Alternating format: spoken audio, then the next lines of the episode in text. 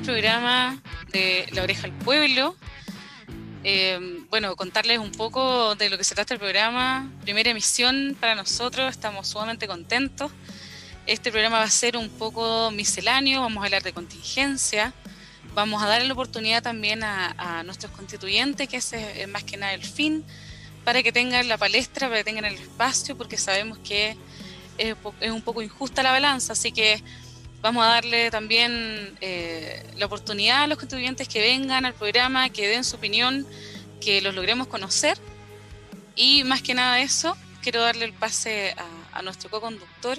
Disculpen, me, presento primero, mi nombre es Andrea Rodríguez, soy una de las conductoras del programa. Te doy el pase a ti, Luis, por favor. Muchas gracias, Andrea. Bueno, yo soy Luis Allende, voy a ser el co-animador aquí con, con Andrea. Nosotros estamos muy, muy felices de poder hacer este programa. Es un sueño también cumplido para nosotros. Y eh, agradecemos, por supuesto, a Radio Azul Chile que nos da este espacio y, nos da la oportunidad de poder hacer este programa. Como decía Andrea, es un programa de conversación, conversación política, misceláneo, de, eh, contingencia nacional y también de temas constituyentes. De mi parte, yo quiero eh, informar también por dónde nos pueden escuchar o ver también, que sería por Face Face Live, YouTube, emisoras.cl, las app eh, TuneIn Radio y obviamente por el streaming de radioazulchile.cl. Por esos canales estamos saliendo eh, para que la gente nos pueda ver en vivo y nos pueda escuchar cada semana. Este programa va a ir todas las semanas, los días martes, de 20.30 a 22.30 horas. Andrea. Sí, es Luis. Bueno, gracias también por, por, nombrar, porque es muy importante que se conecten con nosotros. Estamos, como les decía, primer programa, esperamos les guste. Vamos a partir con, con, nombrando a los auspiciadores, porque todos sabemos que los programas no se hacen solos.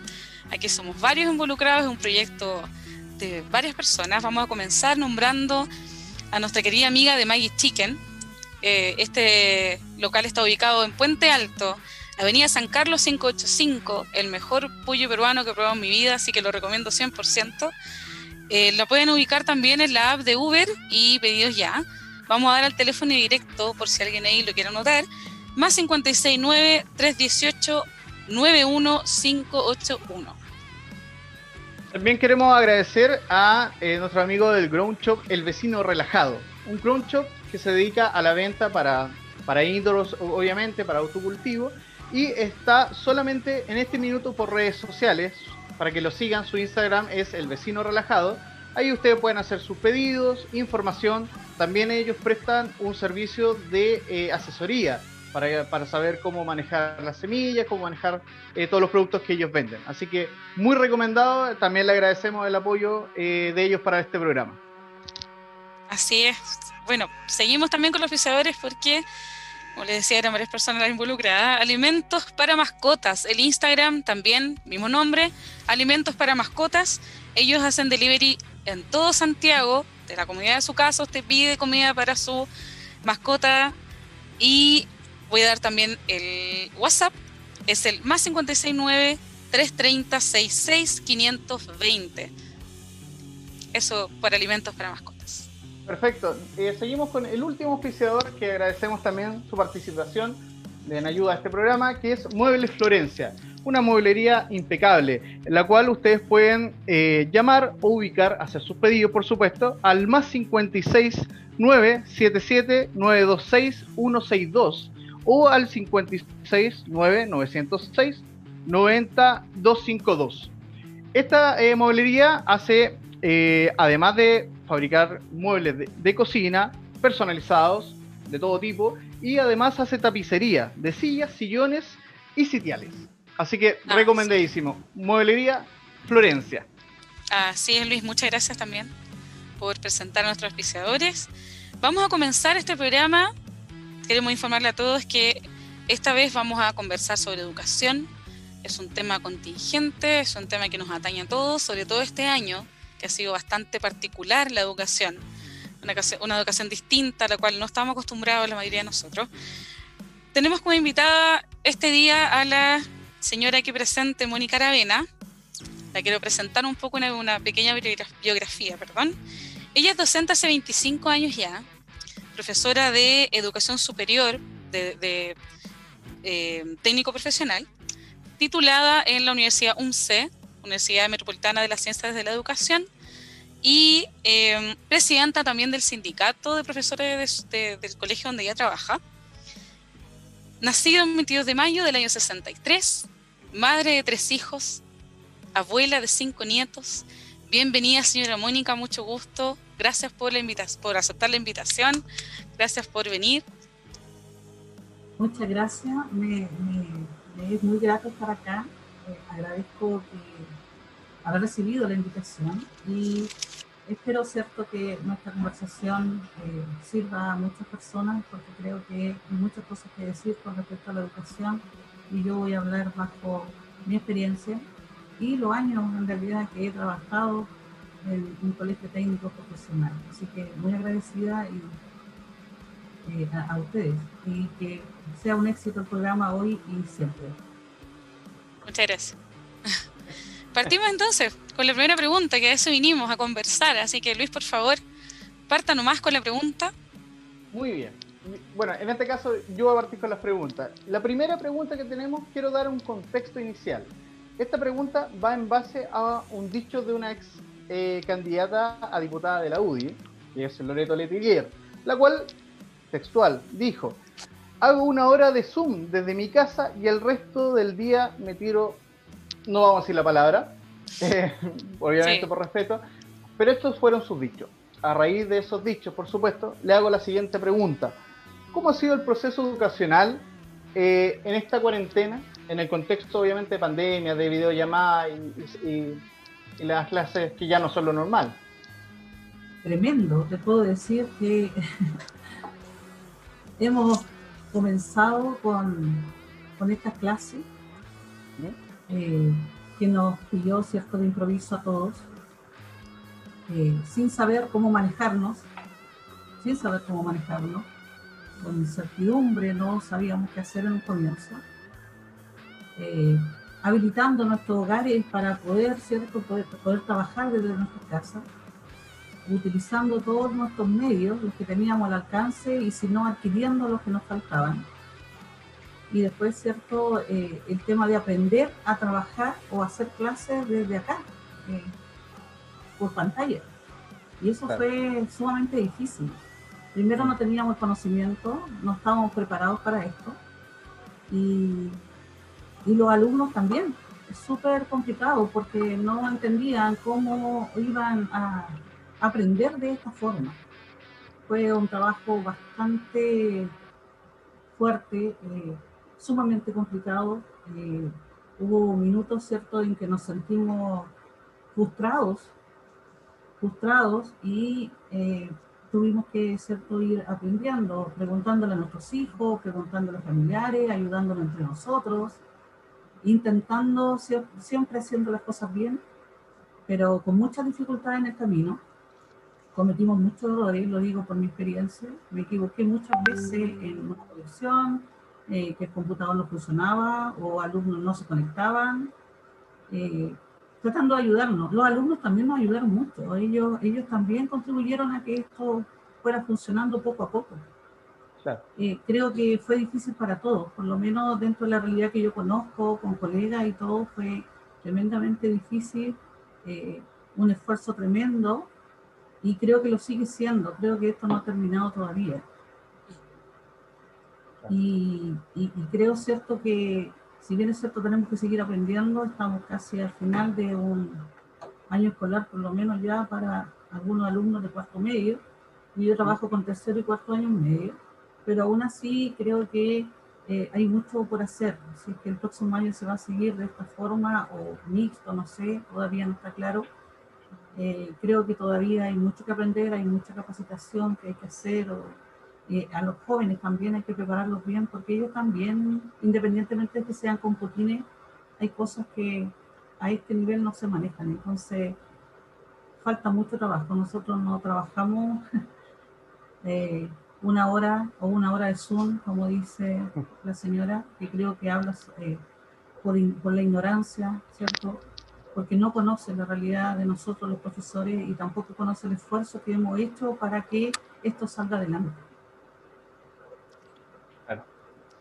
Sí, no sé, Luis, si tú quieres eh, comentar algo.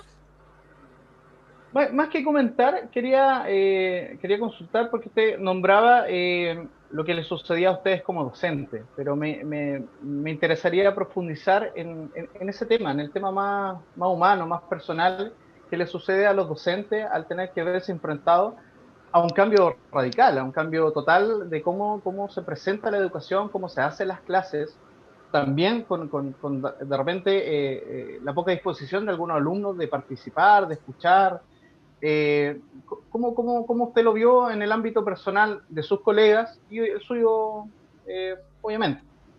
Eh, por eso te mencionaba hace un rato, eh, frustración, frustración por no poder dar todo lo que quisiéramos dar en el minuto o quisimos dar en el minuto, porque no teníamos los elementos.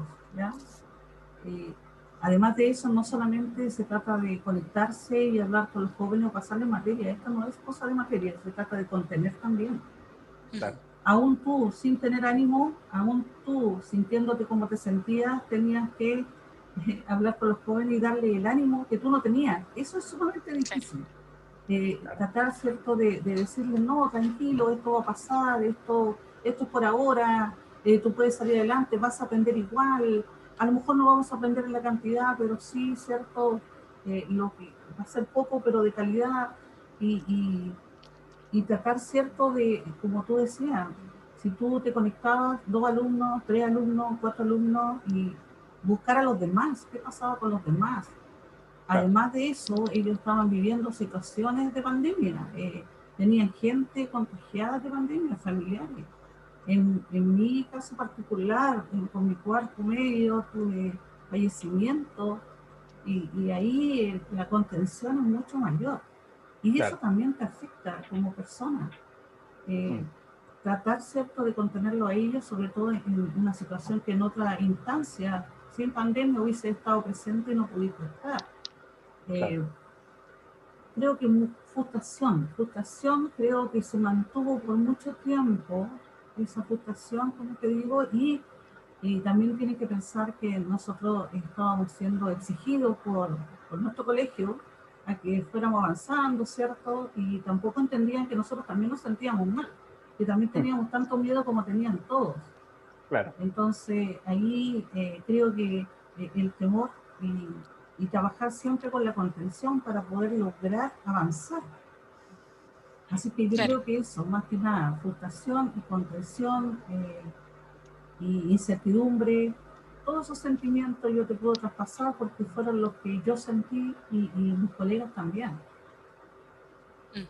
Sí, por, ejemplo, yo, yo siempre vi el tema de, de, este inicio de, de clases más, o menos particulares que, que, nunca nadie había pasado, que, que, ninguna generación de nosotros había pasado por este tipo de enseñanza ni, ni ustedes ni nosotros que somos un poco más modernos, entre comillas. Em, yo pensaba en la gente que no tenía acceso, que yo vi que profesores hicieron todo lo posible porque fuese en persona, porque fuese por WhatsApp, porque fuese de cualquier manera.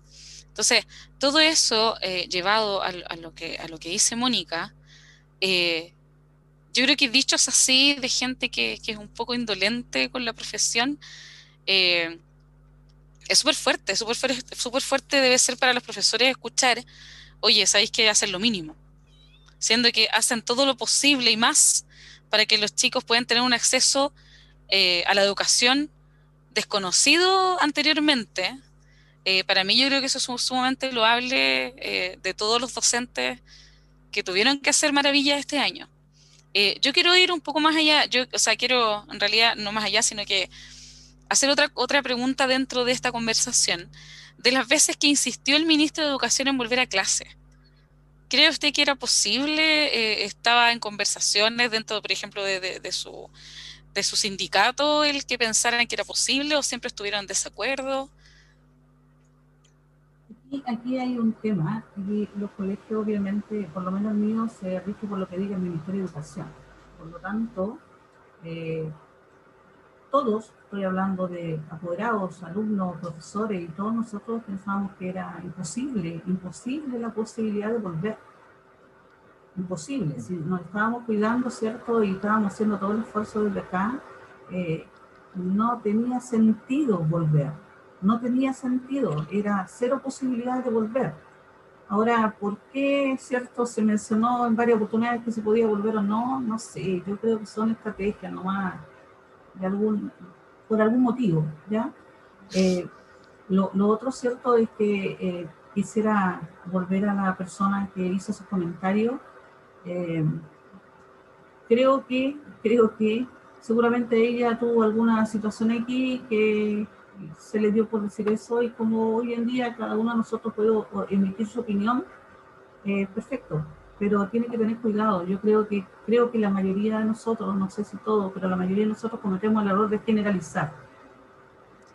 Puede que sí, puede que sí, alguien, no sé, o la experiencia de ella haya sido así, pero no puede generalizar, menos con los profesores, menos con los profesores, porque desconoce el trabajo tremendo que nosotros hacemos en un colegio. Creo que hasta el Ministerio de Educación lo desconoce, porque nosotros mm. hacemos un trabajo mucho que va mucho más allá de entregar conocimiento. Ahí yo podría estar horas hablando acá de todo lo que nosotros hacemos en un colegio. ¿Ya? No se trata solamente de entregar contenido, eso es parte, pero a nosotros nos llega, eh, no sé, unas situaciones que son terribles y las tenemos que atender en conjunto con entregar contenido, ¿cierto? Pero eh, aún presencialmente, sin la pandemia, el trabajo nuestro es tremendo. Yo, yo soy profesora y estoy hablando desde mi experiencia, pero eh, creo que la gente que habla así de los profesores, de la docencia, es ignorante, no tiene idea, no tiene idea. Y, y obviamente molesto, duele, duele que no se sepa lo que nosotros hacemos realmente en los colegios, en cada uno de los colegios. Claro, sí, sí, es verdad. La verdad, yo, yo no sé si quieres hacer alguna pregunta tú, Luis, para, para pasar a la siguiente pregunta. No, la verdad es que eh, más, más que hacer una pregunta, a mí lo que me queda eh, eh, en, lo que, en lo que conversamos es la desconexión total de la autoridad frente a la realidad de, todo ámbito. O sea, el levántese más temprano, las flores están más baratas, eh, los profesores trabajan una hora y después no hacen nada en el día. Eso, eso, eso me da la sensación de después cómo se preguntan de cómo sucede todo esto, el estallido social, todo todas estas manifestaciones, es por una total desconexión finalmente de los que se supone que tienen que ser los representantes de la gente. Entonces, eso es lo que a mí me queda en el tintero, lo como decía eh, Mónica, eh, duele cuando una persona que tiene cero conocimiento de la realidad que se está dando eh, en, todo ámbito de cosas, y en, los colegios sobre todo, sobre todo los colegios rurales, los colegios de menos recursos, se está dando una realidad que afecta a estudiantes, apoderados y profesores. Entonces, esa desconexión es lo que a mí me queda más marcado de lo que acabamos de conversar. Quizá, quizá eh, decir lo último. Eh, la clase son, aunque que sea una hora, pero eso es una hora. Nosotros tenemos un horario desde las 8 de la mañana hasta las 5 de la tarde, donde estamos haciendo clase y clase con diferentes cursos.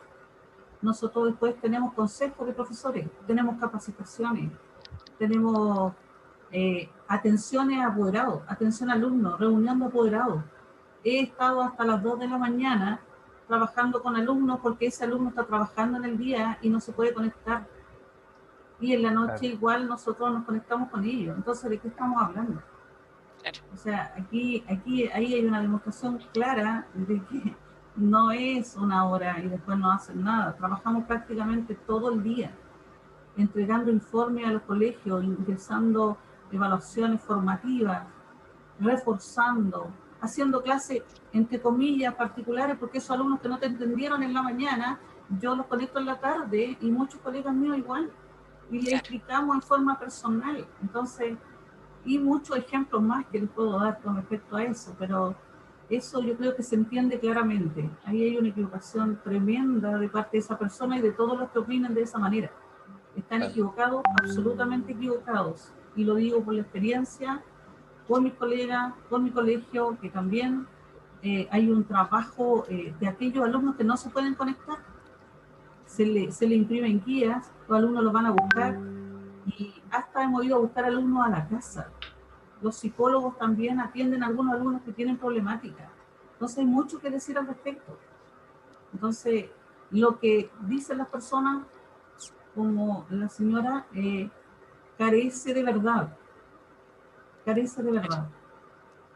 Sí. Toda la razón. Carece de realidad y carece de sentido común, la verdad. Pero bueno, vamos, vamos a seguir con las, con las preguntas. Tenemos harto que conversar, así que vamos a pasar a la segunda pregunta. Esta es un poco más, yo creo que un poco más larga la, la, conversación, ya que eh, nos llevamos mucho tiempo, yo creo, en esta misma discusión, desde que se consideró que la educación era un producto y, y no un, un, derecho. La pregunta es la siguiente en base a lo que yo acabo de decir. Quería saber qué considera usted, señora Mónica, ¿qué es la problemática eh, principal en la educación? ¿Es la educación privada o es la mala calidad de la educación pública? Porque educación gratis tenemos. De calidad es, es solo cuestionable. La persona que tiene más dinero puede pagar mejor educación. La persona que no tiene tiene que conformarse con lo que puede obtener. No sé, e, esa es mi percepción por lo menos. Mi pregunta es esa. La problemática es la educación privada, la educación de mercado o la mala calidad de la educación gratuita. Bueno, ahí, ahí la verdad es que yo no sé si es un tema de educación privada o, de educación, en este caso, ¿cierto?, de mala calidad de la educación.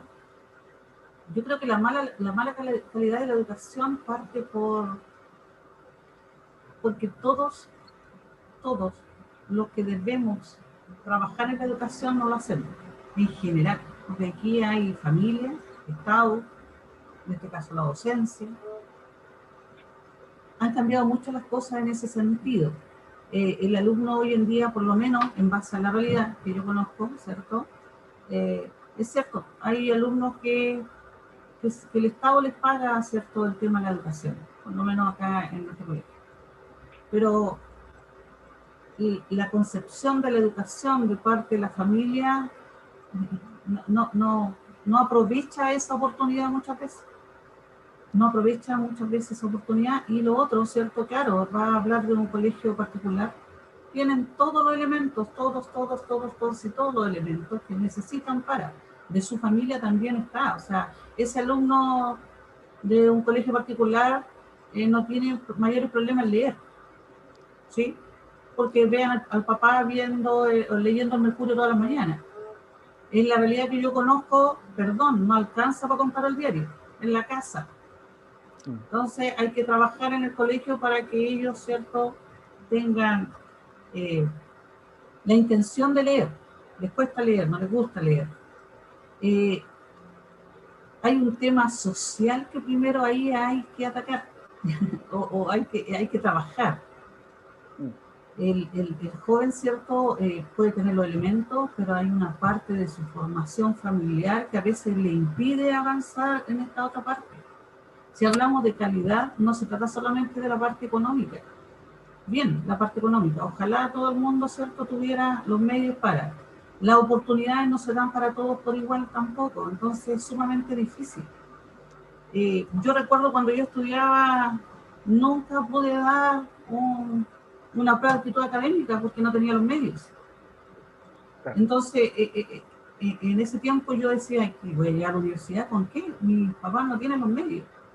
Vine a estudiar en la universidad después cuando estaba trabajando como profesora porque tenía el título de contador y podía ejercer mientras tanto.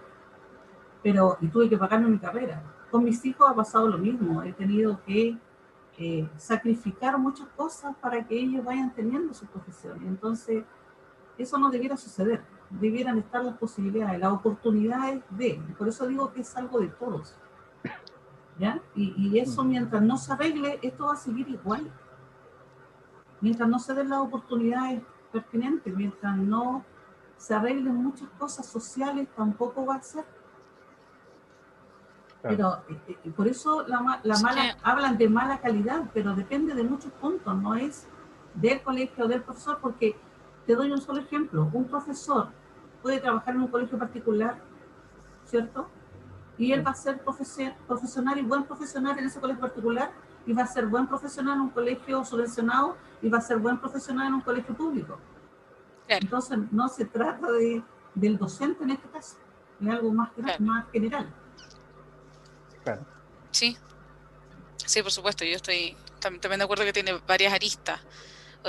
Lógicamente, eh, claro, generalmente eh, se da por un tema social que hay muchos chicos que van al colegio netamente porque tienen que salir de cuarto medio y salir a trabajar, porque es impensado, por ejemplo, estudiar pero eh, en otros sectores la cultura familiar es de sacar la carrera y de estudiar algo superior, etcétera. Yo creo que también es un tema, como dice Mónica, familiar, social, que tiene varias aristas. No sé qué opinas tú, Luis, también.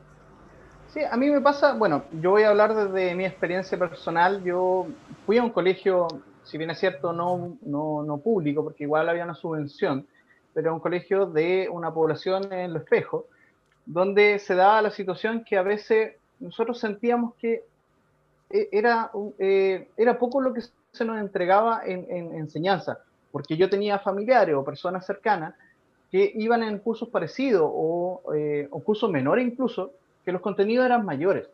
Entonces da esa sensación de que no había como una proximidad a los conceptos que se están entregando quizá en un colegio de Las Condes, eh, privado, eh, con mil recursos. Obviamente entiendo lo que usted decía, o sea, hay un contexto también social, hay un contexto eh, general de, por ejemplo, el, joven que estudia o va al colegio simplemente porque ahí donde, donde come, donde almuerza. Y hay una realidad en su casa muy distinta, hay una realidad súper compleja. me, pasa, me pasa a mí que, como le decía, desde la posición mía, desde haber visto eso, me da la sensación que la calidad de los conceptos no es la misma de un barrio a otro. Y eso también provoca una mala preparación cuando viene el, proceso de poder tratar de entrar a eh, la educación superior. Porque obviamente al tener menos conceptos y al también darse la situación de que quizás en su casa no tiene un espacio libre para poder estudiar, no tiene la tranquilidad de poder, eh, eh, poder estudiar en su living, por ejemplo, también hay, hay altos problemas de preparación en base a los conceptos y en base a las posibilidades que tiene ese alumno. No sé cómo, cómo lo ve usted eso. Mira, eh, yo, tengo, yo tengo razón en, ese sentido y te voy a, te voy a contar un poco. Eh, en el colegio donde yo trabajo, el Ministerio de Educación te entrega ciertos los perfiles que deben cumplir cada uno de los alumnos. Y ahí están los contenidos, ¿cierto? Y nosotros tenemos que trabajar los contenidos y las actividades es posible, ¿cierto? Yo, no sé en un colegio particular cómo se hará eso, si sea distinto, si eh, les llega todo eso para que lo trabajen, ¿cierto? Mm. Eh, puede que no, o puede que sí, no lo sé, lo desconozco. Pero en el caso nuestro, nosotros trabajamos lo que el Ministerio de Educación nos manda y tenemos que cumplir, ¿cierto? Con todos esos contenidos y dividirlos, ¿cierto? A través del año y aplicar la actividad o crear la actividad y ver la forma o las didácticas que nosotros vamos a utilizar para traspasar ese conocimiento. Entonces, es posible, ¿cierto?, que eh, tengan una estructura dependiendo del colegio que sea, lo desconozco, ¿ya? Pero es posible que ahí se dé la diferencia que tú estás manifestando. Mm, ya, claro, sí, son, cosas que uno la verdad desconoce o no, al, claro, por como no, no ser docente también a uno le quita esa, esa visión de, diferencia. Yo, yo creo que eh, hay que hay que hacer un, un, análisis más, más profundo, yo creo, de, de, de qué, qué, contenidos se prestan, qué contenidos no se prestan y ver las comparaciones, por ejemplo. Eh, pero, o sea, sacando otra pregunta, perdón, del, del, del, mismo tema, porque no sé, yo voy a hablar sobre, sobre el bien de consumo porque esa fue la pregunta inicial que yo realicé por ejemplo, en cuanto a, lucrar con un uniforme, por ejemplo, de un colegio. ¿Está usted de acuerdo en que fuese ropa de calle? ¿Para usted influye en algo el hecho de, ir con ropa de calle o ir con uniforme como corresponde? Que a todo esto, por lo menos en mi caso, para mí es un gasto pero monumental al año, porque tengo varios niños, entonces al comprar eh, todo eso uniforme para mí es un gasto terrible. Mm, para mí por lo menos creo que no influye mucho en, lo que aprenden, en lo que aprenden y creo que eso ha sido comprobado en esta pandemia también. Yo, creo, yo creo, mira, creo que en algún minuto o quizá en un tiempo atrás yo pensaba hacer como yo, como yo estudié en un colegio donde iba con uniforme, ¿cierto? Había un uniforme como todos usaban el uniforme. Sí y después empezó la tendencia de cada colegio sacaba uniforme y eso estaba permitido y el otro uniforme tradicional quedaba afuera. Lo único que te puedo decir que, a ver, por un lado, estoy totalmente de acuerdo en que el alumno no va a aprender más, ni menos, ni va a ser mejor alumno, ni nada, todo dependiendo de la ropa que lleve. Hay problema. Por ese lado creo que está bien. Por el otro lado, la verdad es que pienso que eh, hay jóvenes que no tienen eh, no tienen eh, la, la, la, oportunidad de comprar algo a lo mejor que se quisieran poner. Y ahora acuérdense que hay mucho tema de bullying, todo eso, entonces se sienten eh, mal psicológicamente cuando no pueden ir con una vestimenta que a lo mejor es Acuérdense que estamos hablando con adolescentes, entonces quieren ir bien vestidos con esa marca, no sé, no sé, depende de, de lo justo, pero también ahí hay que, hay que ver ese problema. Entonces, quizás por ese lado, eh, siempre había pensado yo que eso era una buena forma de que todos estuviesen igual y, no se hiciera la diferencia. Por el tema económico entiendo perfectamente que eh, también es fuerte, digamos, el gasto. Y, vuelvo a insistir, no creo que la ropa que lleves puesta te va a hacer eh, entender más tu formación o no, ¿ya? Pero eh, te digo que en, el área mía, yo, eh, al igual que todas las especialidades que nosotros trabajamos, en algún minuto les pedimos que vayan y hagan una presentación, no sé, pues formal, como para irle enseñando que vayan a, una entrevista, una práctica o qué sé yo. Y hay jóvenes que no tienen que ponerse. Ahí ya nos enfrentamos con esa situación. Entonces, hay como dos puntos de vista que yo planteo, porque creo que las dos cosas tienen importancia, no sé si me entiendes.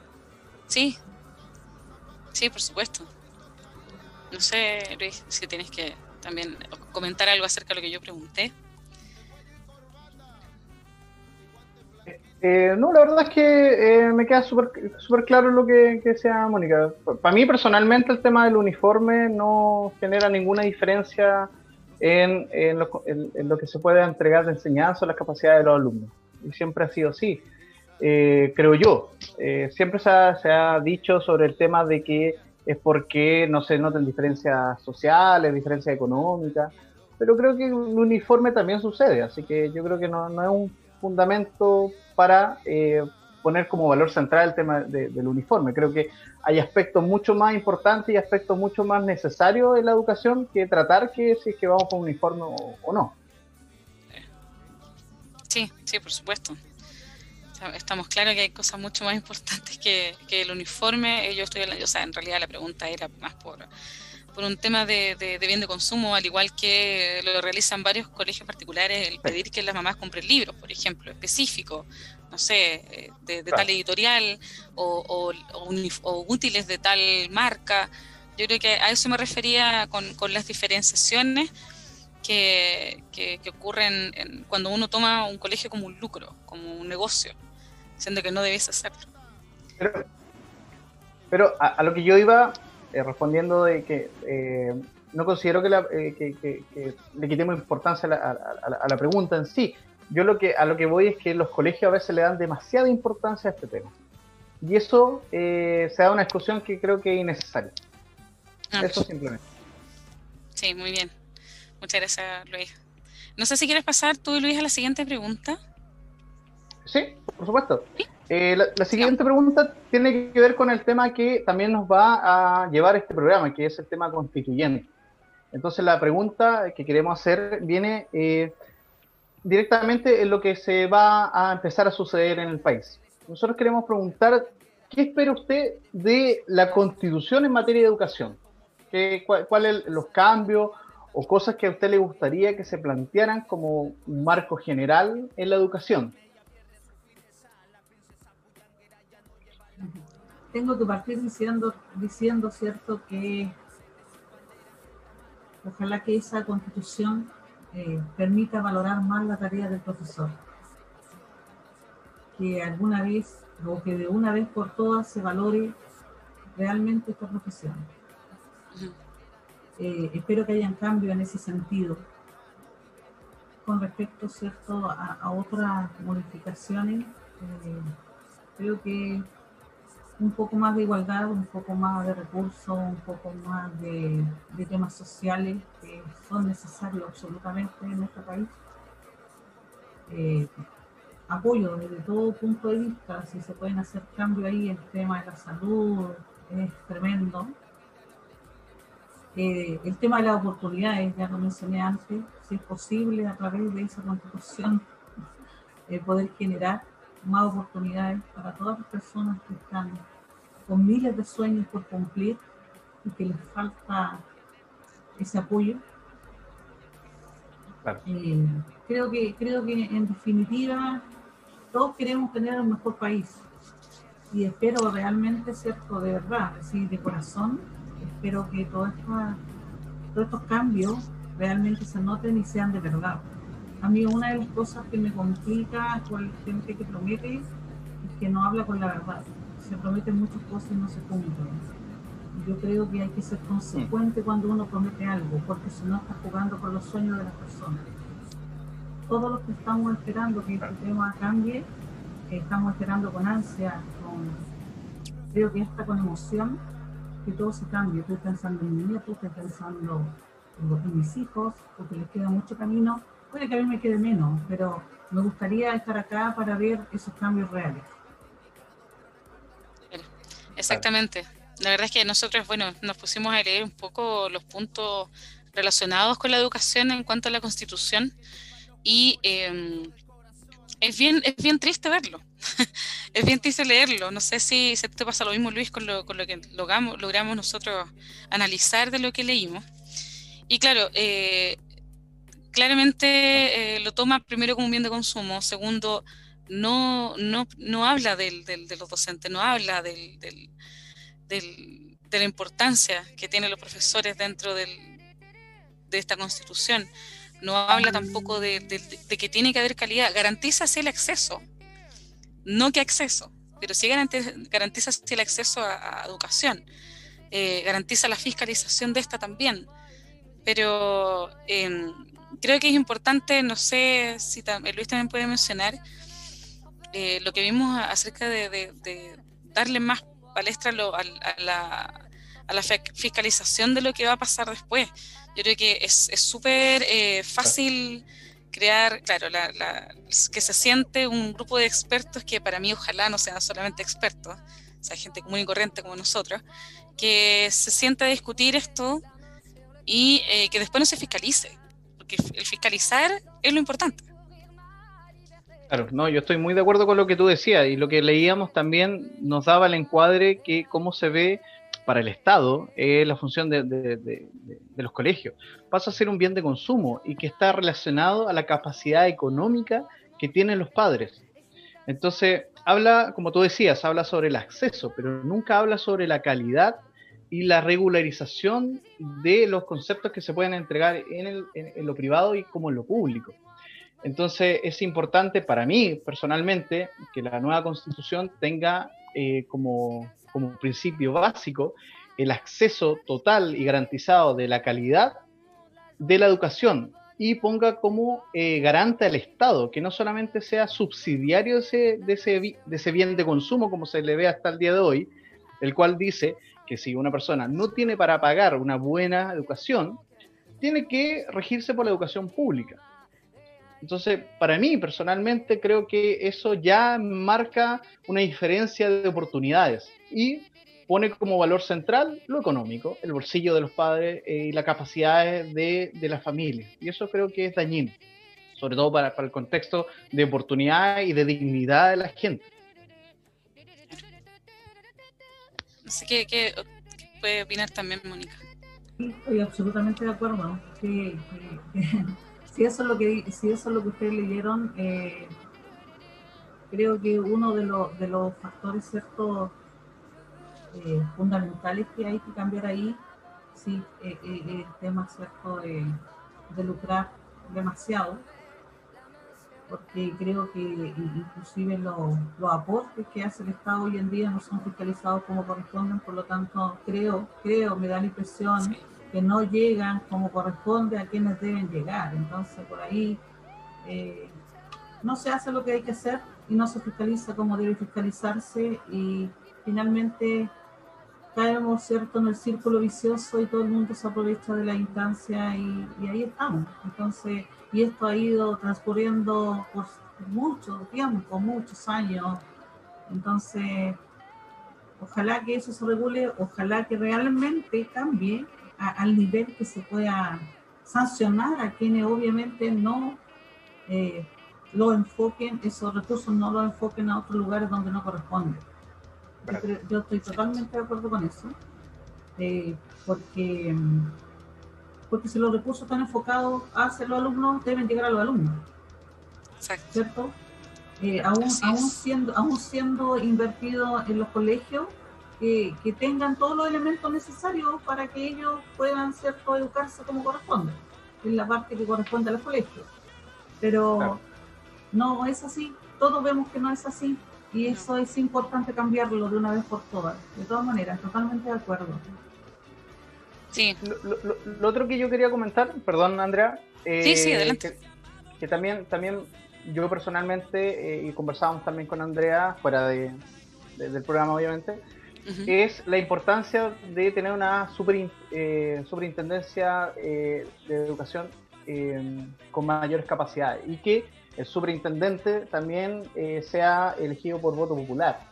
Eso es importante porque da la sensación de que muchas veces se fiscalizan ellos mismos. Entonces es complejo cuando sucede eso, que haya una institución real y comprometida, eh, porque yo no soy un experto en el tema, yo no, no conozco 100% cómo funciona, las subvenciones, eh, pero sí entiendo que la fiscalización es poca y nula, y muchas veces eh, no, hay un, no hay capacidad del Estado, ni con la cantidad de gente que tiene, ni con ganas de hacerlo, de, fiscalizar realmente la educación. Y eso, eso es complejo, porque eh, podemos cambiar toda la constitución, podemos cambiar los conceptos, pero si no hay una real fiscalización del proceso educacional real, porque puedo entender que un colegio, no sé, eh, privado que está en una comuna más acomodada, tenga piscina, tenga otro tipo de cosas, pero los conceptos que te van a abrir la puerta de poder entrar mejor preparado a la educación superior, eso tiene que ser general para todos. Y eso tiene que ser regularizado desde el Estado, obviamente. Eso es lo que quería decir del tema. Sí. Eh, quisiera, quisiera eh, agregar algo, algo más a eso. Para que eso sea posible, los que deben participar son profesores. Profesores que saben cuál es la realidad. Así Ahí tienen que incluir profesores, no elegir a gente que no tiene idea nosotros los profesores conocemos la realidad. Y si, es. si un médico es el experto en ver cierto las enfermedades, un profesor tiene que ver las necesidades de la educación. Es creo que más claro no, no puede estar. Sí, sí, también conversábamos ese mismo tema. No puede ser que en cargos públicos eh, existan personas que no conocen en lo absoluto la realidad de la profesión, no, no, conocen en absoluto el, el contenido, lo, lo, lo, que deben evaluar, lo, lo que deben mejorar es súper extraño y yo creo que una lógica que se debe dar aquí, no sé en qué otros lugares se dará, pero claro, que no sé, haya un, economista que sea ministro de Educación. Es como extraño. Entonces, yo creo que, claro, es importante que, que los puestos políticos que se supone nos representan exactamente estén las personas instruidas en, lo que van a, trabajar. O sea, para mí también es sumamente lógico.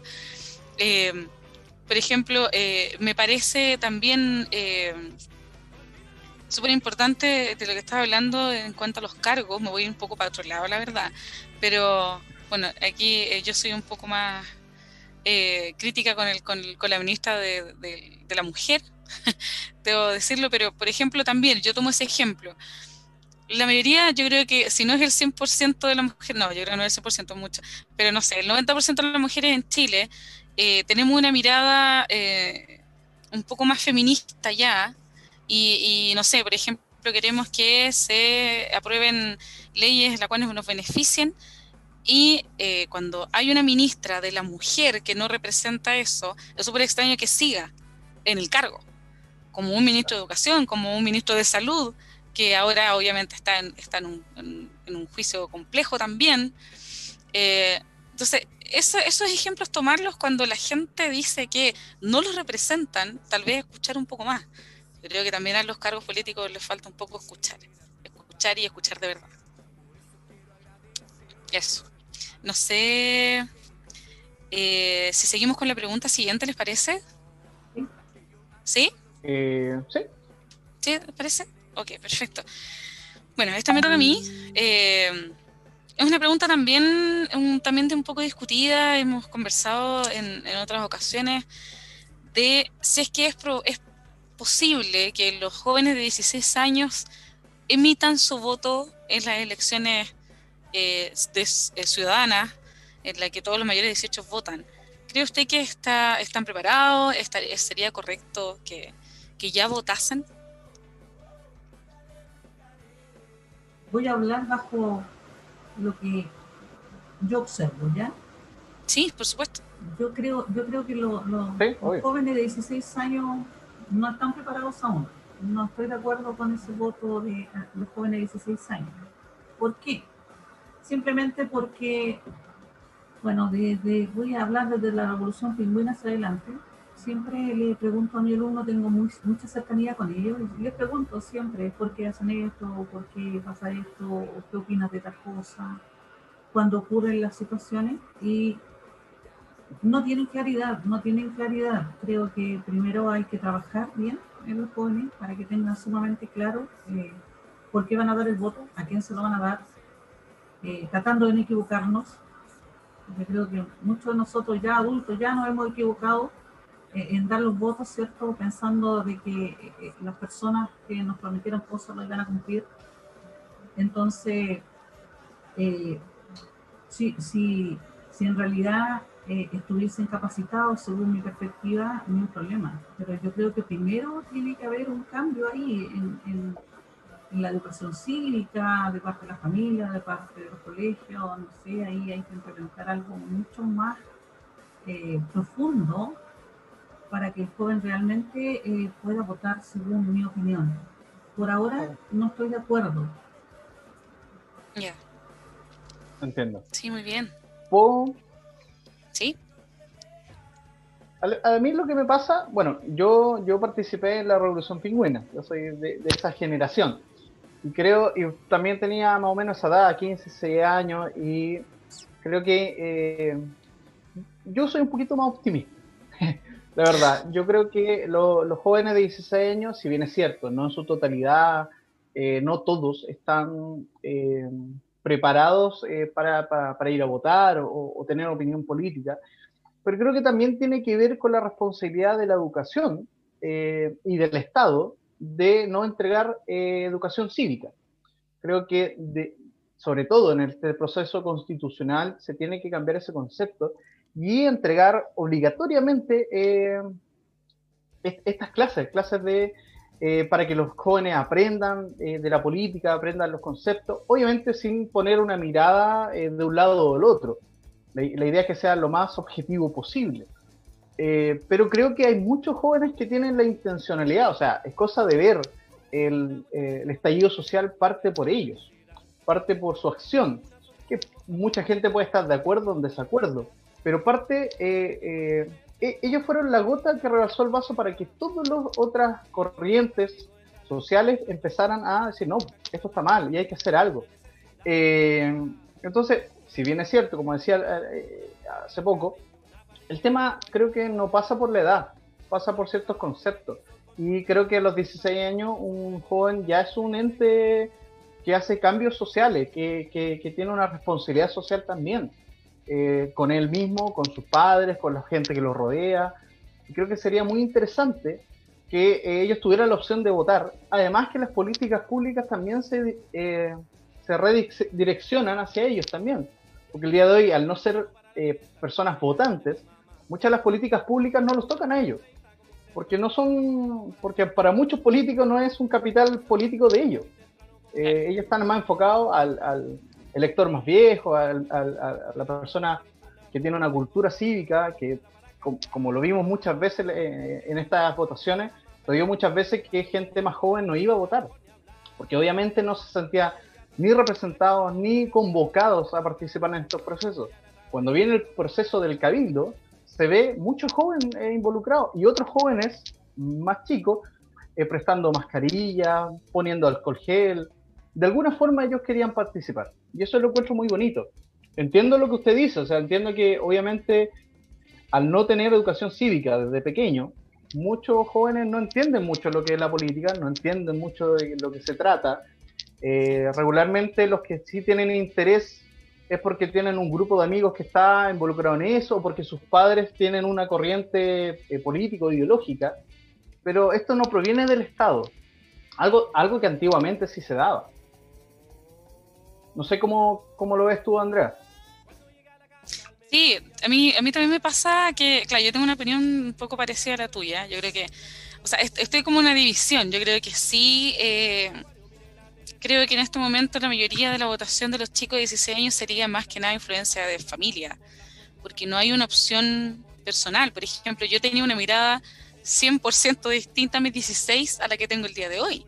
Totalmente distinta. Yo creo que mi visión cambió a medida que yo fui interiorizando más eh, mi cultura cívica, estudiando un poco, leyendo un poco, pero anterior a eso, era un repaso de la historia de Chile, cosas que pasaron hace siglos atrás, entonces no había, claro, como esa educación de, inculcar que el voto es muy importante o, que eh, entender que las eh, políticas públicas van del voto o, se toman los votos como una opinión importante. Entonces, cuando no te explican eso en el colegio, no te va a interesar ser parte, a menos que ya te instruyas un poco más siendo más adulto, pero en la juventud no. Yo creo que más que nada, como, como dice Mónica, es un tema familiar. Tal vez nos va a pasar a nosotros con nuestros hijos que estamos un poco más metidos en esto, que ellos van a querer votar porque nosotros instamos a que es importante votar. Y tal vez tengan nuestra mirada política, tal vez no, pero lo más probable es que sí sigan nuestra línea a los 16 años. Tal vez más adelante elijan otra pero eh, creo que sí tiene que ver más que nada con la educación cívica, también con la familia, también tiene que ver con la familia, con, con no, eh, yo creo que no presionar a, a, seguir la misma línea también. que, bueno, en todo orden de cosas, la verdad, yo pienso así, yo que no hay que plasmarse en los hijos, no hay que identificarse en los hijos, porque son distintos seres humanos a nosotros, pero... Eh, eso, más que nada, es importante la educación cívica, 100%. Es importante también que la familia fomente 100% y que cada persona tenga su opinión en base a esas dos partes. Eso como resumen. Yo, creo, yo creo que está todo bien lo que ustedes están manifestando. Si lo único que yo creo que es cierto, tiene que haber más conocimiento con respecto a, eh, tiene que ser más consciente el joven y creo que falta un poco de trabajo para eso. Creo que más adelante lo vamos a ver y van a estar votando sin ningún problema, pero creo que hay que hacer un trabajo, al igual que todos estos cambios que se están realizando hoy en día o, en un tiempo más, a eso me refiero aún más que nada. Pero hoy en día, si tú me preguntas en estos minutos, creo que falta trabajo que realizar. Súper, súper bien. Yo quiero ir un poco, si me lo permiten, a los... Sí, disculpa. Sí, no, disculpa, no, sigue tú. No, no, termina tu idea, era para poder leer un poco los comentarios de la gente que nos está viendo en este momento, pero por favor, termina tu idea. Eh, lo que pasa es que, bueno, yo creo que mejor vamos con los comentarios porque yo quería hacer una pregunta, obviamente relacionada con el tema del voto, que a mí me interesa también eh, conversar, que tiene que ver con eh, el voto obligatorio y el voto voluntario. Me, gustaría saber su opinión, si usted está de acuerdo con que fuera obligatorio, como lo, era antes, o, fuera, o, es, que siga siendo voluntario como hasta el día de hoy? Creo que debiera ser voluntario. Yo, yo siento que, mira, en estos tiempos no tienes que obligar a la gente a que, a que participe. Ya, ya la conciencia del, del, voluntario, perdón, del, del, obligatorio ya creo que ya no hay. Ya todo el mundo quiere votar. Yo creo que eso es lo que se necesita, que la gente participe. Así que Mira, entre más obligas tú, más eh, reticencia hay. Por lo tanto, creo que si estamos hablando de, de mejorar cosas, deja la libertad para ese, para ese punto. Pienso yo que debiera ser así. Sí, súper bien. Perfecto. Pero lo mismo. ¿Tú, Andrea, qué opinas? Ah, perfecto. Lo mismo. Sí, sí, ser eh, voluntario, 100%. Perfecto. A mí me pasa que yo tenía una mirada hace unos meses atrás que creía que era debía ser obligatorio. Y la verdad que cambié de, de foco. Creo que, como usted dice, mientras más obligación se le ponga a la gente, menos interés hay. Y es importante que la gente vaya porque realmente los, los políticos, la gente que lo, va a representar, entre comillas, eh, porque yo no creo personalmente en la, la, representatividad, creo más en la democracia directa, eh, ellos son los convocados a llamar a la gente a participar. Eso, eso me ha pasado el día de hoy. Antes yo pensaba que, era que debía ser obligatorio, pero cambio mi postura, la verdad, frente a eso. Andrea. Sí, voy a leer un poco los comentarios de la gente que está en YouTube viéndonos en este momento. Estamos un poco atrasados sí con los comentarios, voy a leerlos solamente. Eh, Ingrid Fernanda Villena Narbona, Mónica Aravena, ¿usted se postula constituyente? Pregunta Ingrid. Yo feliz, sería maravilloso que se postulara Mónica Aravena. Otra dice, ¿se podrá retomar o nivelar a los estudiantes de alguna forma, tomando en consideración que varios alumnos no tuvieron las mismas oportunidades durante el año? Por supuesto que sí, por supuesto que sí. ya lo hemos pensado, lo estamos trabajando, porque nos importa que ellos eh, tengan cierto los conocimientos necesarios para que sigan adelante. De todas maneras, nosotros estamos todos trabajando en, eso, en ello y ya va a llegar el minuto en que lo planteemos, ¿cierto? Y eh, bueno, y lo podamos realizar. Pero sí, de todas maneras, estamos muy preocupados por eso también. Súper. Voy a leer el último comentario de don Héctor Masferrer, él dice, la fiscalización en Chile siempre ha sido el problema, ya que es la raíz de todo abuso. Todos los problemas que vivimos hoy en todo ámbito es por mala o falta fiscalización y el cohecho. Estamos todos de acuerdo con, con, Héctor. Todos de acuerdo con Héctor. Entonces, estamos de acuerdo. Estamos hablando lo mismo, claro. Sí, vamos un poco ya, hemos, ya llevamos una hora de programa. Vamos a volver un poco a los auspiciadores porque como ya mencioné antes, los programas no se hacen solos, así que Luis, por favor, te invito a que anunciemos a nuestros auspiciadores, si eres tan amable. Pero por supuesto, siempre es importante comentar la gente que nos ha apoyado y la gente que se sumó a este maravilloso proyecto. Así que yo, por mi parte, eh, voy a hablar de Ground Shop, el vecino relajado. Un Ground Shop el cual eh, entrega todos los insumos para indoor, para autocultivo, eh, este, este Ground Shop tiene su Instagram, que es el vecino relajado, por supuesto, donde la gente puede hacer sus pedidos, eh, pedir eh, consejo y además ellos entregan un servicio de despacho a todo Santiago con un pequeño recargo, obviamente ahí ustedes lo conversan con, con ellos a través de su Instagram. Y eh, también entregan asesoría, así que eso también es un plus mayor al, al concepto de Ground Shop. Así que como, como, como, lo dijimos al principio, agradecido del apoyo de ellos. Sí, exactamente. Yo voy a seguir entonces con nuestra querida amiga de Maggie Chicken. Maggie Chicken, esto está ubicado en Puente Alto, en Avenida San Carlos 585. Es el mejor pollo peruano, como dije anteriormente, que he probado. Muy bueno. También tiene platos tradicionales, perdón, peruanos. Son exquisitos. Eh, ella está en la aplicación de Uber también pedidos ya. Los invito también a buscar Maggie Chicken. Voy a dejar el WhatsApp directo para quien quiera hacer los, pedidos directos. Es el más 569, perdón, 318-91581. Esa es nuestra amiga de Maggie Chicken. Perfecto.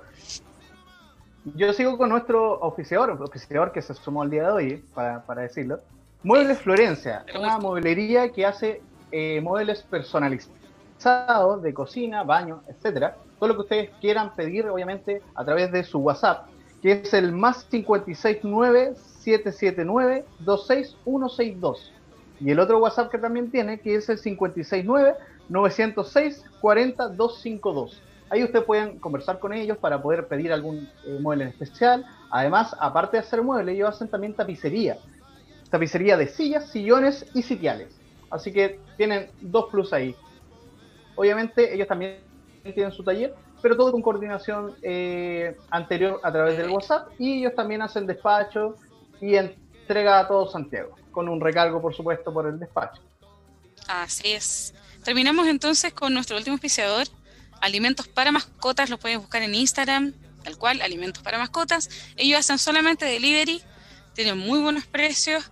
Voy a dejar también el WhatsApp para que alguien, si es que lo quiera anotar, el más 569 330 66 520. Aprovecho también de mencionar nuestras redes sociales, Instagram y Facebook, La Oreja del Pueblo, para que ahí también vean los auspiciadores si no pudieron anotar en el momento, se metan a nuestras redes sociales y puedan también buscarlos y ver eh, los contenidos que vamos a ir subiendo.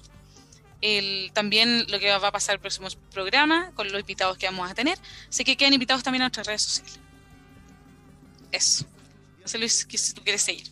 Y, lo importante es que en nuestras redes sociales también, sí, eh, también en las redes sociales es bueno que planteen ideas, temas a dar. Vamos a tener invitados, como decíamos al principio. Eh, vamos a tener candidatos a constituyente independiente que les puedan venir a hacer un debate entretenido, poder eh, presentar sus su propuestas y darse a conocer, por supuesto. Así que los invitamos a participar de este programa y eh, eh, que la gente también se haga parte de las consultas, porque nosotros también, en un ratito más, vamos a tener preguntas de la gente que hemos, que hemos podido tener desde la calle. Así que también es importante que puedan participar y hacer sus preguntas. Lo otro que nos quedó en el tintero al principio, que no lo habíamos comentado, que la canción inicial es de, de un amigo nuestro que nos dio, el, obviamente, eh, gracias a él tenemos este, este tema inicial, este tema principal, que es el grupo Jimmy Watkins y Dr. Funkstein, con su canción eh, Fuck the Police. Esa es la canción inicial de nuestro programa. Le agradecemos a nuestro amigo. Eh, sabemos que nos está escuchando, nos está viendo y escuchando, así que eh, el agradecimiento total de, de permitirnos usar esta canción y, por supuesto, mucho talento también. Exactamente. Sí, gracias por la mención también, Luis. Efectivamente, gracias Jimmy por la canción. Nosotros quedamos fascinados cuando la escuchamos. Recomendable 100%. Eh, también quiero comentar acerca del próximo bloque. Nosotros también buscamos con este programa eh, preguntas de la gente, desde la gente y para los invitados que podamos tener en un futuro obviamente los, los constituyentes independientes. Y esta sección es preguntas de la gente. Va a haber un, pequeño video que nosotros vamos a transmitir con la pregunta de dos, de dos eh, también docentes en distintas áreas que quisieron hacer una pregunta a la invitada del día de hoy. No sé si podemos, por favor. Hola, me llamo Gwendolyn Zamorano, soy educadora diferencial y trabajo en una escuela de lenguaje. Mi pregunta es la siguiente. ¿Cuál es la base que debe tener un niño durante la primera infancia para llegar a ser un joven comprometido con su propia educación en niveles superiores? Esa sería la primera pregunta. Yo creo que la base está en, el tema valórico, que se le entrega desde el caso. Eh, ese, ese, cierto, es un gran punto eh, donde nosotros ya en la enseñanza media, eh, ustedes saben que si los valores no están bien claros y precisos desde pequeñitos, eh, se van notando mucho después. Yo preparo profesionales para que salgan a sus prácticas profesionales, ¿cierto? Y lo enfocamos a nivel superior. Y sobre todo en mi área, que es contabilidad, escucha, el tema valórico es tremendo tremendamente importante, eh, partiendo de no mentir, ¿cierto? Eh, partiendo del respeto, del respeto, que, se ha perdido mucho hacia los docentes o los profesores hoy en día. Eh, creo que esa es la base, la parte valórica, acentuarla, reforzarla de parte de los jardines y, que, continúen así, ¿cierto?, en adelante, porque eso, son, eso es lo que los va a a mostrar el día de mañana como grandes personas, como profesionales, como gente de bien. Yo creo que esa es la parte esencial. creo que para mí, por lo menos, eso es lo, eso es lo importante desde chiquitito. Sí. Luis, ¿tienes alguna opinión acerca de la pregunta? ¿O vamos con la otra? la verdad, la verdad que se, me pegó un poco la, comunicación, así que no pude escuchar mucho la, respuesta, pero entendía que eh, eh, partía por un tema de, valórico, por un tema de respeto y, creo que estoy totalmente, totalmente de acuerdo, creo que eso es importante, yo creo que en cualquier nivel, o sea, inicialmente en la educación, en la casa, eh, creo que el respeto es fundamental, lo que usted decía, sobre todo, por ejemplo, en carreras como la que hace usted, que es contabilidad, eh, es súper importante la ética, la ética como, como valor central, como el respeto, el compromiso también social que uno tiene que tener en todo, en todo ámbito de cosas. Y eso, concuerdo con usted que eso también tiene que partir desde la primera infancia, tiene que partir como, como un tema valórico central, el tema de, del respeto en todo ámbito, en, la familia, en el trabajo. Eh, eso creo que es súper importante, estoy totalmente de acuerdo. La verdad que desde mi posición de que no soy docente que no tengo conocimiento pedagógico, es difícil dar una, una opinión eh, con cuál concepto deberían partir eh, en el jardín, en la, eh, en, la enseñanza básica, pero, pero creo que por ahí, por ahí va, por, por lo menos desde mi visión. Yo voy a dar una, una opinión cortita. para mí, la, visión es un poco como, como, más romántica, la verdad, en cuanto a la educación inicial. Para mí, creo que el enseñar a nuestros niños, por ejemplo, a ser colaborativos, lo habíamos conversado en algún momento, eh, conversado, perdón, en, algún momento también, el ser colaborativos en vez de competitivos también era súper importante. Enseñarles a, ayudar al otro eh, a, amar su proceso educativo, a, poder también, eh, bueno, eso igual va de la mano con otro, tipo de cosas, pero tener la posibilidad de explorar lo que más se pueda y que no, no hay una restricción también desde la base de la niñez y que se mantenga en el tiempo. eso también sería súper importante como para hacer eh, un poco más comprometido tu proceso. Porque si, por ejemplo, uno eh, se interesa y llama lo que está estudiando, la verdad es que no hay nadie que te mueva de ahí. Para mí, en, mi, mi, percepción, tal vez en los niños es más un juego, pero en cuanto a lo valórico, creo que debiese ser un poco más eh, colaborativo más que estar eh, con un estrés constante de, en primero básico, tener un 7, por ejemplo. Creo que en una niñez tan, tan, eh, tan bonita no debiese ser un estrés tener una nota. Creo que debiese ser más un tema de conversación y de opinión en cuanto a lo que opinan los niños, lo que quieren los niños para, para, para, su educación. Desde ahí, porque yo creo que los niños sí tienen opinión, tan chiquititos, creo que la tienen todavía. Andrea, quizá, quizá eh, complementar un poco lo que están mencionando. Eh, yo también creo que todos los alumnos no se pueden sacar un 7. Yo creo que hay que ¿cierto? ir viendo las capacidades que tiene cada uno de ellos. Son todos seres distintos, niños distintos.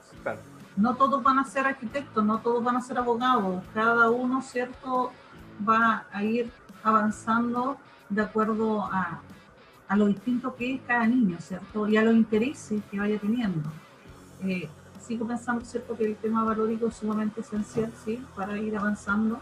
Eh, después, ¿cierto?, se va trabajando en el tema colaborativo, también eh, el trabajo en equipo y un montón, ¿cierto?, de cosas más que van complementando, pero la parte valórica es relevante para, para partir desde la casa, desde el jardín, de ahí en adelante y todo va todo de la mano. Sí. No, súper, súper bien. Yo creo que sigamos, no sé si nos pueden transmitir por favor la segunda pregunta. Hola, soy Camila Torres Povea, profesora de lenguaje. Trabajo siempre en la población José María Caro, la Clara Estrella, Santa Olga, Santa Adriana, eh, Pedro también. Siempre trabajando en los sectores populares y apoyando a los estudiantes. Y tengo una pregunta. ¿Cuál es el rol social del profesor en momentos como estos, la contingencia de la pandemia que estamos viviendo? Uh, la contención, la contención, la contención, la contención, lejos la contención. vamos chiquillos, que se puede, esto va a pasar adelante, vamos, esto no va a durar siempre. Eh, y, oye, y, y traspasar la realidad nuestra, o sea, nosotros también estamos sintiendo lo mismo que tú nosotros estamos igual que tú, entonces eh, vamos, avancemos juntos, siempre la contención, la contención, y no solo a los alumnos, también a sus familias. Chiquillo, el trabajo de un profesor es tremendo. Eh, eh, eh, contener a, a, ese papá, a esa mamá, a ese niño, ir a buscarlo, traerlo, se va de nuevo, vuelve, no quiere más. Ahí apoyarnos con psicólogos, ¿cierto? apoyarnos ¿cierto? Con, con, el tema de integración, si el, joven tiene ¿cierto? alguna problemática que se le presentó hoy en día, contención, contención desde todo punto de vista y toda la unidad educativa tiene que trabajar eh, por igual. Aquí todos nos tenemos que comprometer. Creo que eso es siempre, sobre todo en esta pandemia, mientras esto no termine, eh, si bien es cierto, mira, hay una, una diferencia entre lo que yo he apreciado junto a mis colegas en, esta ocasión.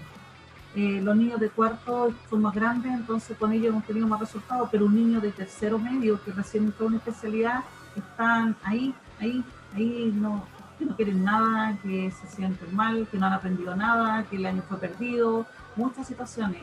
Más, ¿cierto?, la de los familiares que fueron despedidos, y por eso les digo, contención, esa es la palabra 100% contención y esto va a durar más tiempo, así que vamos a tener que aprender más a contener y mantenernos en pie nosotros, porque ustedes saben o deben saber, ¿cierto?, que como familia tú tienes que estar de pie para apoyar a tus hijos y a tu familia.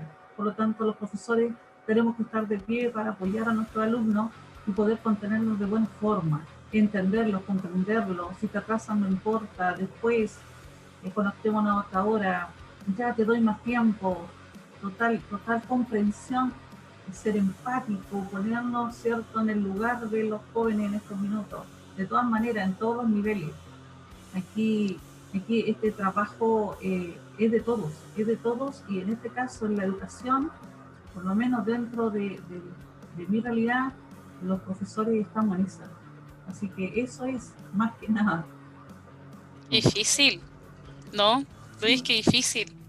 Ser psicólogo, ser trabajador social, ser profesor, ser todo, porque al final uno, los profesores parece que lo son todo, y tan, y tan mal, tan, tan, tan poco valorado que es la profesión acerca de esto, o sea, un rol social sumamente importante, tanto y cuan, tanto y más que la familia misma. Por eso, por eso lo manifiesto, porque lo siento, porque, porque es una realidad eh, que se desconoce, o que no se quiere aceptar, porque no se quiere ver, porque no conviene, por lo que sea, por esto, esto más que, más que, no sé, yo creo, yo veo que no es una queja, eh, es, es, transparentar la realidad de lo que somos los profesores hoy en día y creo que eh, ha sido siempre igual. Lo que pasa es que jamás se han reconocido como tal. Eh, tú lo has dicho, Andrea, tú lo has dicho. Nosotros no solo somos profesores, eh, reemplazamos a montones más de profesionales que debieran estar ahí con nuestros alumnos, pero los que están ahí presentes frente a ese alumno que necesita a, ese, a esos diferentes profesionales, somos nosotros, porque somos los que estamos ahí, somos los que nos damos cuenta de que el niño llora, de que el niño sufre, de que tiene un problema, de que hay problema en su casa o de que no comió, porque se desmayó y no comió, eh, porque no tiene elementos para trabajar, porque eh, necesita que alguien lo abrace. Eso. ¿Por qué, ¿Por qué hacer mm. clase a distancia es tan difícil?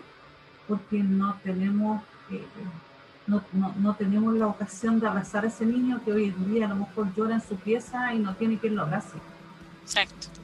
Entonces, sí, pues, hay algo que eso no se ha querido ver, porque yo creo que no soy yo quien está descubriendo esto, yo creo que siempre se ha dado, eh, pero nunca se ha querido reconocer esa tremenda labor del profesor, esa tremenda labor, hablo por todos mis colegas, creo que eh, ya es hora que se diga, ya es hora que se sepa, ya es hora que llegue a más gente. Y por eso que mencionábamos en la primera pregunta que ustedes hicieron, que una persona abre libremente, sin saber nada de lo que está hablando, ahí es donde viene eh, la molestia, el dolor, y uno no entiende, uno piensa y dice, el mundo está al revés, nadie entiende nada acá Y lo único cuestionado cuando dicen que la, la, educación está mal, dicen y cuestionan a los profesores, los profesores, los profesores, los profesores. Vean esta otra realidad, conozcan esta otra realidad, porque esta es la verdad. Claro, sí, no es, no sé tú Luis si quieres opinar. Yo ya me había emitido mi, opinión. Sí, a mí, a, mí, a mí me pasa que eh, para mí el, no solamente en la pandemia, no solamente en el contexto actual, eh, el rol social del profesor es trascendental. Es más, yo, yo pongo como mucho más valorizado al profesor, al docente, que el médico incluso. Porque un médico puede salvar una vida, pero un profesor puede fomentar y acrecentar un, eh, un juego interno de un estudiante, una, eh, el querer aprender, el querer desarrollarse, lo que usted decía, la contención emocional cuando viene con un problema de la casa, cuando quizás no entiende los conceptos, cuando le cuesta, eh, la contención personal, quizás usted en su caso que está con un adolescente, quizás que terminó con su pareja y está en otra situación, eh, nosotros sabemos, las conversaciones que hemos tenido, el rol que usted cumple, que, no solamente pasa por, por, lo que se hace en la sala, no es que usted termine su clase, eh, chao eh, chiquillo, y se acabó mi trabajo. Va mucho más allá y la gran mayoría de los profesores en Chile tiene esa vocación. Entonces, eh, creo que es súper importante lo que hablábamos hace un rato. En temas de constitución es importante que el profesor tenga una evaluación mayor, no solamente en su remuneración, también en la importancia social que tiene, eh, ya que es, el, es la primera persona que, que, puede eh, potenciar a una persona a ser médico, a ser político, a ser lo que quiera ser. Y eso es súper importante. Y finalmente es donde los, donde los niños pasan más tiempo del día.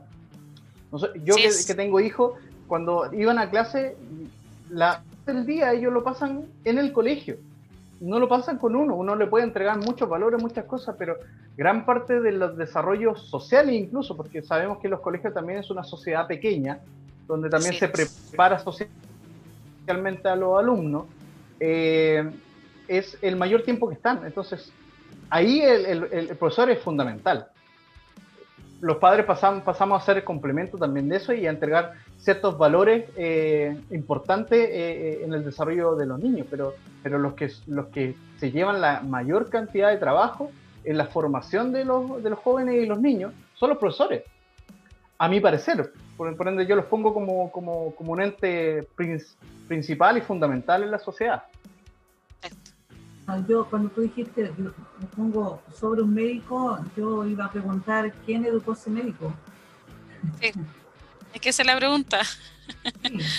claro. La, huella que dejan los profesores los alumnos es tremenda. Entonces, nosotros somos súper conscientes de ello, por lo tanto, eh, damos el 3000 de parte de nosotros para que, porque sabemos que muchas de las cosas cierto que nosotros eh, hacemos con nuestros alumnos eh, son para el resto de su vida. Por eso sabemos que es tan importante nuestra profesión. Exactamente, sí, sí, por supuesto. Yo voy a pasar un poco, si estás de acuerdo, Luis, a leer un poco más de comentarios de la gente que nos sigue en este momento. También. Bueno, vamos entonces un poco a leer también preguntas de perdón, respuestas de preguntas anteriores de lo que estábamos conversando. Dice así, eh, los políticos se escuchan, simplemente no les importa y se hacen los sordos. Los jóvenes de 16 no deberían votar, incluso algunos de 18, a menos que tengan educación cívica de séptimo básico. Ingrid Villena también dice, imposible que tengan claridad si le han eliminado educación cívica desde la educación. Héctor Maferrer también dice, es la conveniencia política. El populismo gana para que los jóvenes, porque los jóvenes no tienen claridad de cómo funciona la política. Es el arma más poderosa que manejan los políticos, es la ignorancia nuestra. Totalmente de acuerdo, creo que la ignorancia es, la peor herramienta o, la mayor herramienta para, para el lead política. También. Y el último comentario, yo creo lo contrario, dice, es un deber votar como ciudadano Hoy hay gente no, que no participa, por eso este país se divide, porque la decisión a nivel país lo eligen solo la mitad e incluso menos. También es verdad, hay mucha, había mucha deserción hasta esta última votación que vimos eh, un poco las cifras, muy poca gente votaba, así que se vio algo distinto, mm. sí, en, el tema del, del apruebo, eh, así que igual un poco más gratificante, ojalá que se siga manteniendo así. Vamos a pasar, Luis, si te parece, a la siguiente pregunta para Mónica. Perfecto. La eh, consulta, porque eh, se entrecortó. La, la, pregunta la hago yo, ¿verdad? Sí, Luis. Sí, de Perfecto. Eh, la, pregunta, la pregunta que tenemos es, ¿qué opina de la evaluación docente? ¿Cómo se podría mejorar? Si actualmente está bien. un poco debatir sobre, sobre cómo, porque le explico, o sea, en mi caso yo no, no, no, no sé mucho cómo, cómo, es la evaluación docente. Entonces me gustaría saber cómo se hace, si realmente eh, demuestra la calidad de los profesores, si está de acuerdo, más eh, constante. Eso nos gustaría saber. Yo personalmente no estoy de acuerdo con la evaluación docente. Creo que es un negociado más. ¿Ya? Así, así, así de claro. Creo que no se puede evaluar, no se puede evaluar eh, por portafolio, por una clase grabada, te avisan cuando van a ir. No sé, yo creo que a mí me gustaría que me evaluaran en terreno, eh, viéndome hacer clase, viendo resultados con mis alumnos, ya les decía, un poco cierto en su formación, eh, viéndome ahí en el colegio trabajando no con algo que, fue hecho para como incentivo darte un dinero más, cuando lo que realmente se debiera mm. hacer es pagar el sueldo justo al tipo de profesional que somos. Entonces fue como para levantar un poco más el sueldo, ¿cierto? Eh, porque no se mide como corresponde al profesor en su trabajo. Nosotros tenemos una evaluación interna dentro del colegio, eh, que inclusive eh, es una pauta que, que, nos muestra, ¿cierto?, para ver si estamos de acuerdo o no estamos de acuerdo. Eh, no le preguntan directamente, ¿cierto? El ministerio debería preguntarle a los alumnos, realmente son ellos los llamados a decir realmente los profesores que somos en cada una de las realidades. Creo que esa evaluación docente lo evalúa a todos por igual y hay regiones que tienen otras realidades no en todas partes se puede evaluar igual. Yo creo que tiene que, tiene que haber una diferencia en eso. Eh, creo que fue creado para, insisto, para que tú te ganaras un dinero más, adicional al sueldo que te pagan, al sueldo bajo que nos cancelan. ¿Por qué mejor no pagar un sueldo justo y hacer a lo mejor otro tipo de evaluación que no sea tan eh, poco clara? Creo que es poco clara, creo que no debieran hacerse todos esos gastos para hacer la evaluación docente, podrían pagar esos dineros que están gastando eh, en los sueldos de los profesores e incrementarlos como corresponde. Porque ese es el fin. Claro. Entregarte un dinero X y pasa la evaluación docente en los mm. diferentes niveles. Pero una, una pregunta así como eh, desde la ignorancia, la verdad, porque desconozco cómo funciona. Eh, la evaluación docente también no permite que, por ejemplo, un profesor que sea mal evaluado sea, sea retirado de, sus labores, por ejemplo? Mira, tengo entendido que, hay, ciertos parámetros, de cierta edad en adelante, si quieren la hace, si quieren no, por el tiempo que te queda por retirarte, ¿ya? Eh, simplemente no va a recibir el dinero que, pudiste haber recibido adicionalmente a tu sueldo, ¿ya? Ahora, dependiendo del tipo de colegio que sea, puede ser que signifique el retiro, pero, pero no en todos los colegios particulares, mencionados, eh, sea distinto. ¿ya? Pero creo que, no sé, no es necesaria, no, no, debiera, no debiera existir esa evaluación docente. Por lo menos de esa manera no. Y quienes, y quienes debieran evaluarte además, al igual como dije que eh, para la, nueva constitución debieran haber profesores haciendo la parte de educación, creo que quién debe evaluarte un profesor. O si no, ¿cómo te evalúan? No entiendo. Claro. Claro. Entonces, entra dentro de la misma lógica. Sí, Liz, dale nomás, y parece que ibas a hablar. No, no, eh, más que nada a mí me pasa que eh, al, no participar en estos procesos, no entender, me pasa que esta pregunta es un poco más informativa para nosotros, que no, no, sabemos cómo funciona. Eh, finalmente, claro, uno puede tener visión respecto a, no sé, obviamente sería importante que esa evaluación, si es que detecta algún docente que esté mal preparado, que esté entregando mal los conceptos, sería bueno retirarlo pero al no, al, al, no conocer cómo funciona el proceso, entonces finalmente la pregunta iba más a un tema informativo. Uno para que la gente sepa cómo funciona y otro para que nosotros mismos también nos interesemos eh, a, a, qué va la evaluación docente y cómo se podría quizás mejorar desde la visión de un profesor. Yo, yo hablé en base a, lo que conozco de la evaluación docente por ahora. Eh, El colegio nuestro va a entrar a la evaluación docente ahora recién, ¿cierto? Y ahí se va a ver cómo, cómo procede, pero ya tenemos conocimiento con respecto a eso, como les digo, hay que hacer un portafolio, hay que grabar una clase, hay que hacer una prueba, y ahí, ¿cierto? Se van viendo los resultados eh, y todo eso, pero yo, ¿sabes lo que me, pasa? Eh, y, y, lo mismo que hablamos delante. ¿Por qué a nosotros nos tienen que hacer una evaluación así si al resto de profesionales no se lo hacen?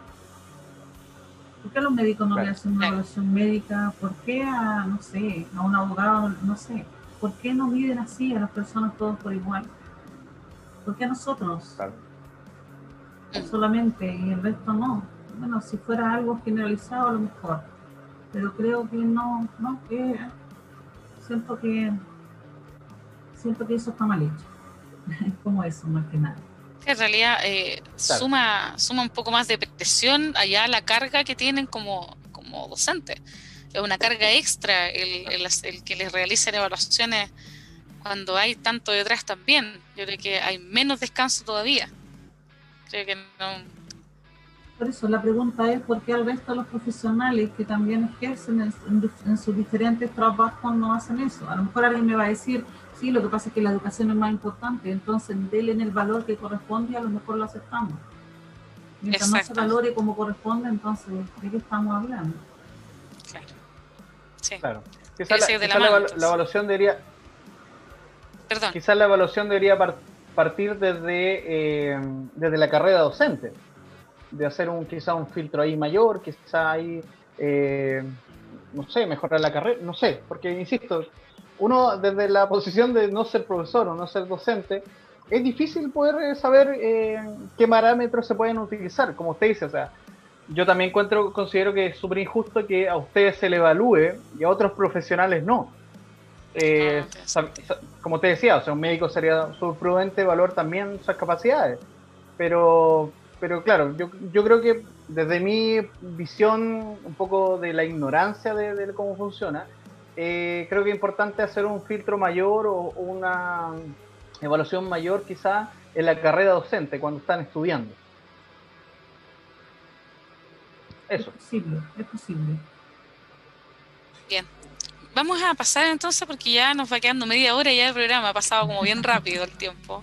Así que vamos a, a ir con la siguiente pregunta. Esta es una pregunta ya más relajada, nos vamos a relajar un poquito más esta pregunta ya es un poco más personal, ya, ya pasó el miedo de las preguntas complicadas.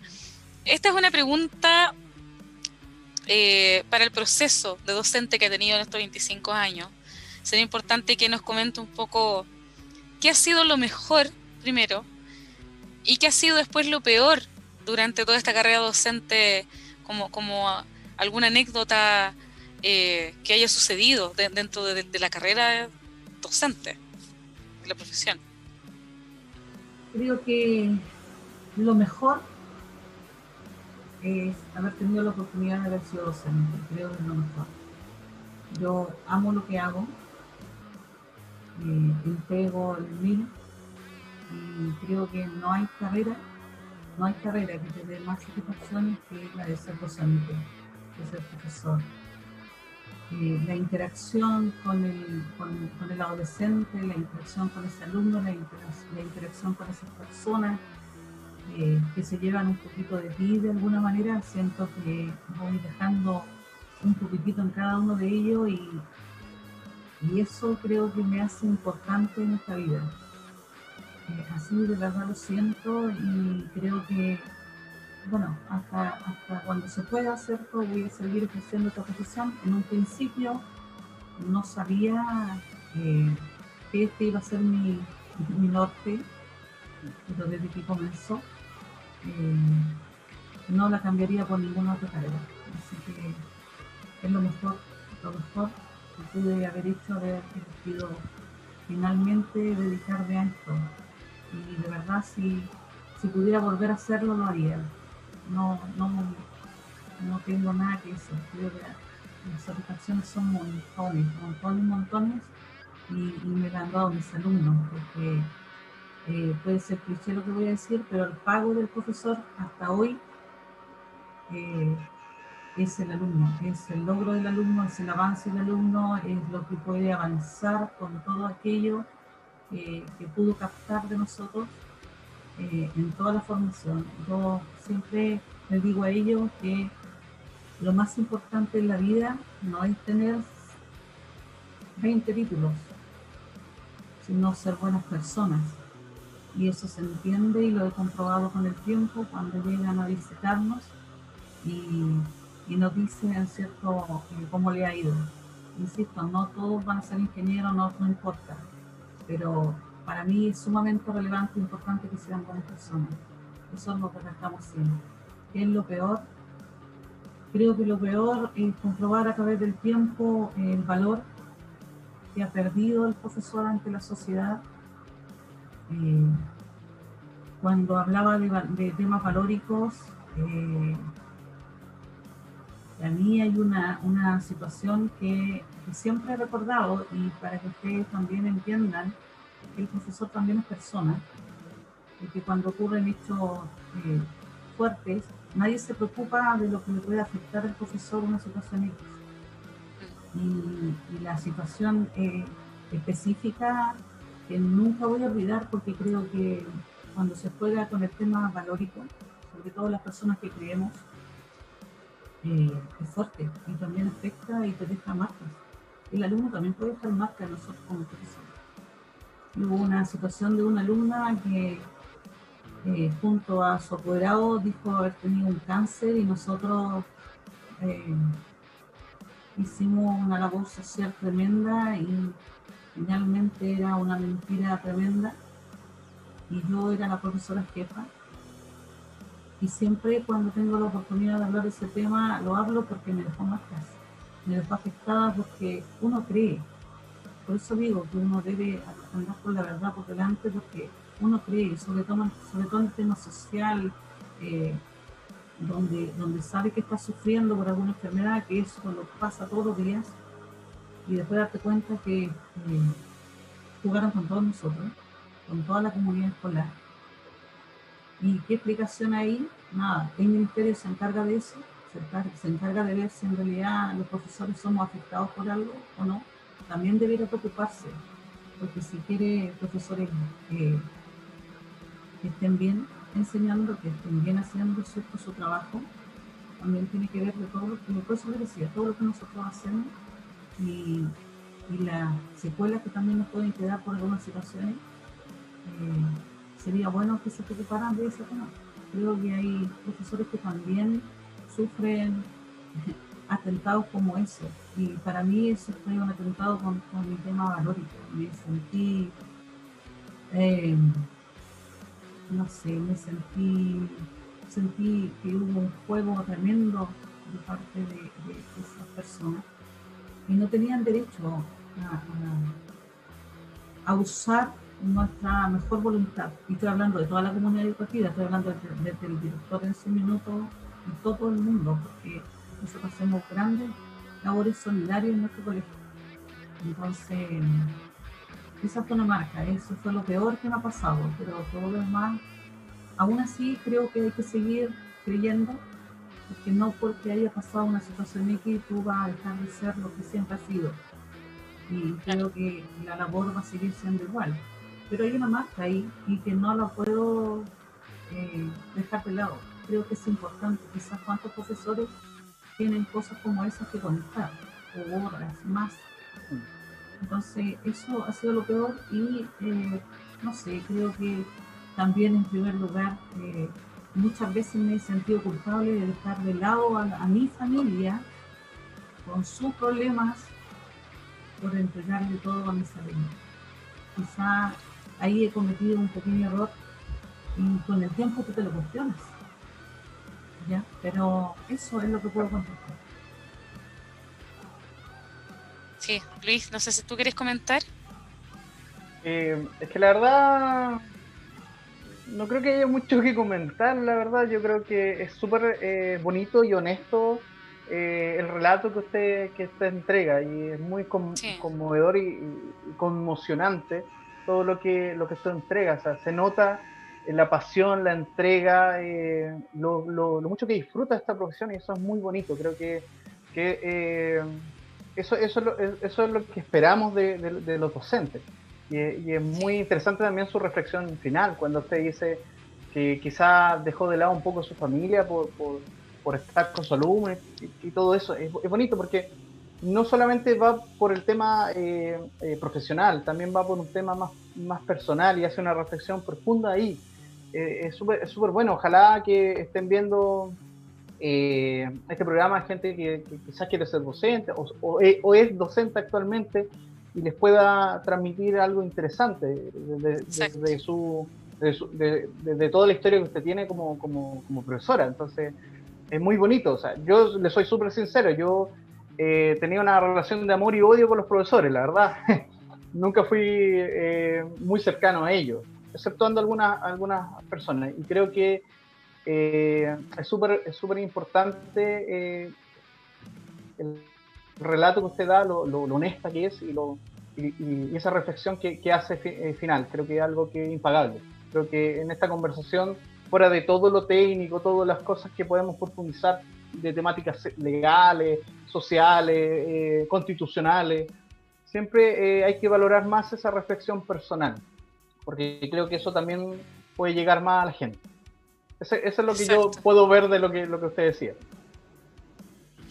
Sí, yo estoy de acuerdo con Luis. La verdad es que es muy bonito escuchar la pasión que, siente como, como docente y que le ha llevado a estar tanto tiempo también trabajando en, lo mismo. Yo creo que hay que tener un de chancho para ser profesor. Yo sí he visto varias situaciones. Yo lo veo eh, como, como apoderada, la verdad, porque como docente intenté terminar una carrera de pedagogía, no la terminé.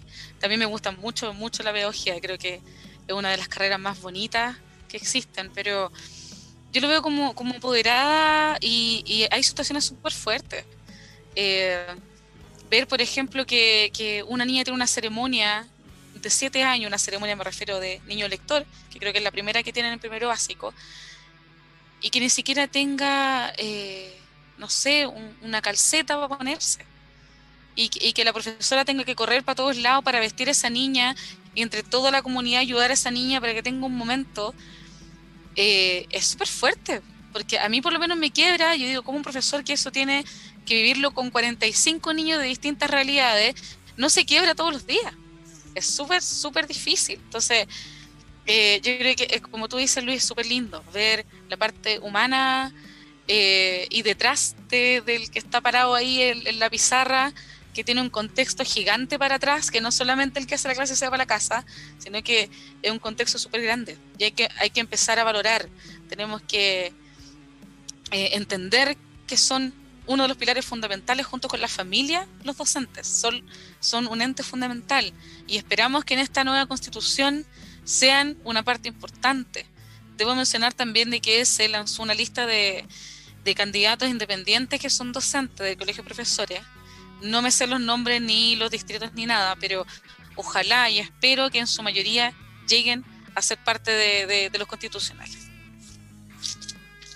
Quizá, agregar a, toda esa experiencia también que no solamente hay profesores en el colegio, hay un auxiliar que le, regala pan a los chicos, les sirve un cafecito, y que también lo abraza y lo apaña en sus momentos tristes. Hay eh, inspectores, inspectores, auxiliares, para docentes, eh, todo, toda una comunidad. Y creo que cuando los colegios entiendan, entiendan, ¿cierto?, que son comunidades, que deben ser comunidades, que todos deben rimar para el mismo lado, también, ¿cierto?, se va a tener mayores resultados, resultados más positivos, que, todos, ¿cierto?, que contengamos a nuestros alumnos, no solamente el profe, también el inspector, también el portero, todos. Entonces, eh, en nuestro colegio eso se da y creo que, eh, como decía Andrea, la ha mantenido durante todos estos años, creo que también eh, el lugar donde estoy trabajando ha tenido esa calidez que a mí me ha gustado y que va conmigo como persona. Entonces, también es importante eso, que también se conozca que es un trabajo de todo el colegio en general, no solamente de un profesor. ¿ya? Todos deben trabajar de la misma manera para que se puedan tener estos resultados y se pueda ayudar a los jóvenes que llegan eh, con muchas problemáticas o a los colegios en general, yo creo. No importa dónde sea el colegio, si todos trabajan en conjunto y todos eh, realmente están interesados en que esto sea para el bien del joven, recuerden que de alguna u otra manera ellos son el futuro de lo que va a ser nuestro país el día de mañana. Entonces, de lo que entreguemos hoy va a depender lo que se logre el día de mañana con ellos o a través de ellos. Exactamente. Así es. Totalmente de acuerdo. Luis, ¿me escuchas? Sí.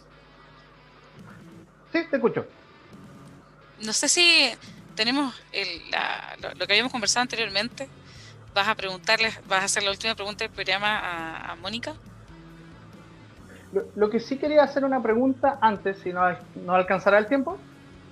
Sí, creo que sí, estamos bien. Muy cortita. Sí. Perfecto.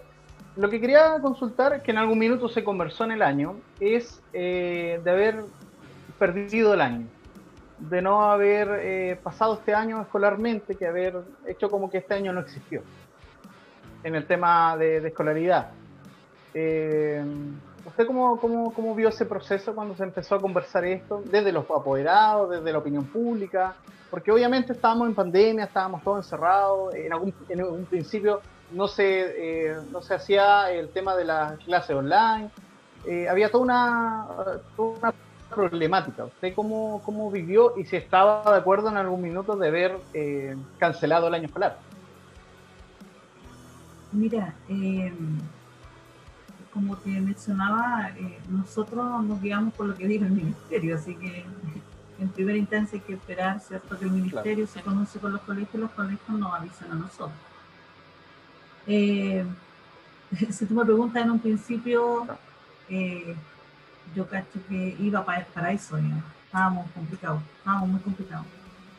Pero, eh, porque, porque ya lo mencioné, estábamos inseguros, no sabíamos lo que teníamos que hacer. Entonces, pero en la medida que se fueron tomando las riendas de esto, eh, ya no era necesario, eh, habíamos avanzado. Mira, aquí hay una, una, política con un alumno que tú vayas avanzando ya es ganado. Entonces, los demás ¿cierto? se van acoplando a esta situación. Eh, lamentablemente, ¿cierto? Después, eh, eh, aquí hay, un tema que hay que analizar. Nosotros siempre somos consultivos, nunca somos resolutivos. Por lo tanto, nuestra opinión, nuestra opinión no sirve de mucho, solamente tenemos que esperar que nos digan lo uno o lo otro. Pero eh, si bien es cierto, estuvo sumamente complejo partir, sin la herramienta, sin los elementos, sin saber lo que íbamos a hacer, en mi, en mi cabeza jamás fue así como, no, esto, este año tiene que quedarse así nomás sin nada, nunca, nunca.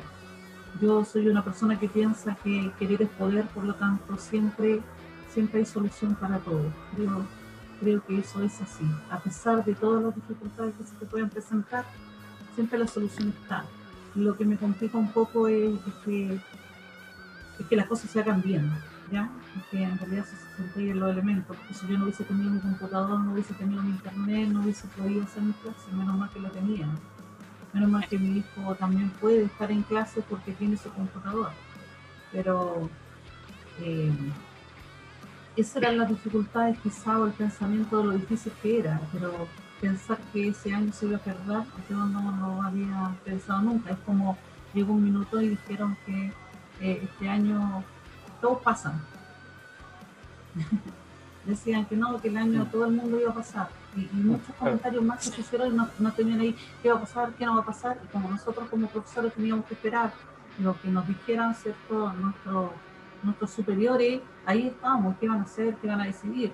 Hubo mucha incertidumbre en el camino, desde que se perdía el año hasta que todo el mundo pasaba. Y mira, estamos llegando prácticamente a diciembre, este proceso ha continuado, los cuatro meses están por salir, hemos ido avanzando. Eh, hicieron una pregunta ahí el público, sí, nosotros estamos analizando el tema para poder reforzar eh, en, todo el contexto lo que jóvenes no pudieron ver, ¿cierto? captar con todas estas dificultades, pero eso es lo que te puedo responder a tu pregunta, Luis. Perfecto. muchas gracias. Eh, es una duda que me había quedado en el tintero. clarísimo, clarísimo. Bueno, vamos, vamos con la, la, última pregunta, que es la pregunta más importante del programa. Es la más importante y la más seria. Así que atención. Así es. La empanada, ¿le gusta con pasas o sin pasas?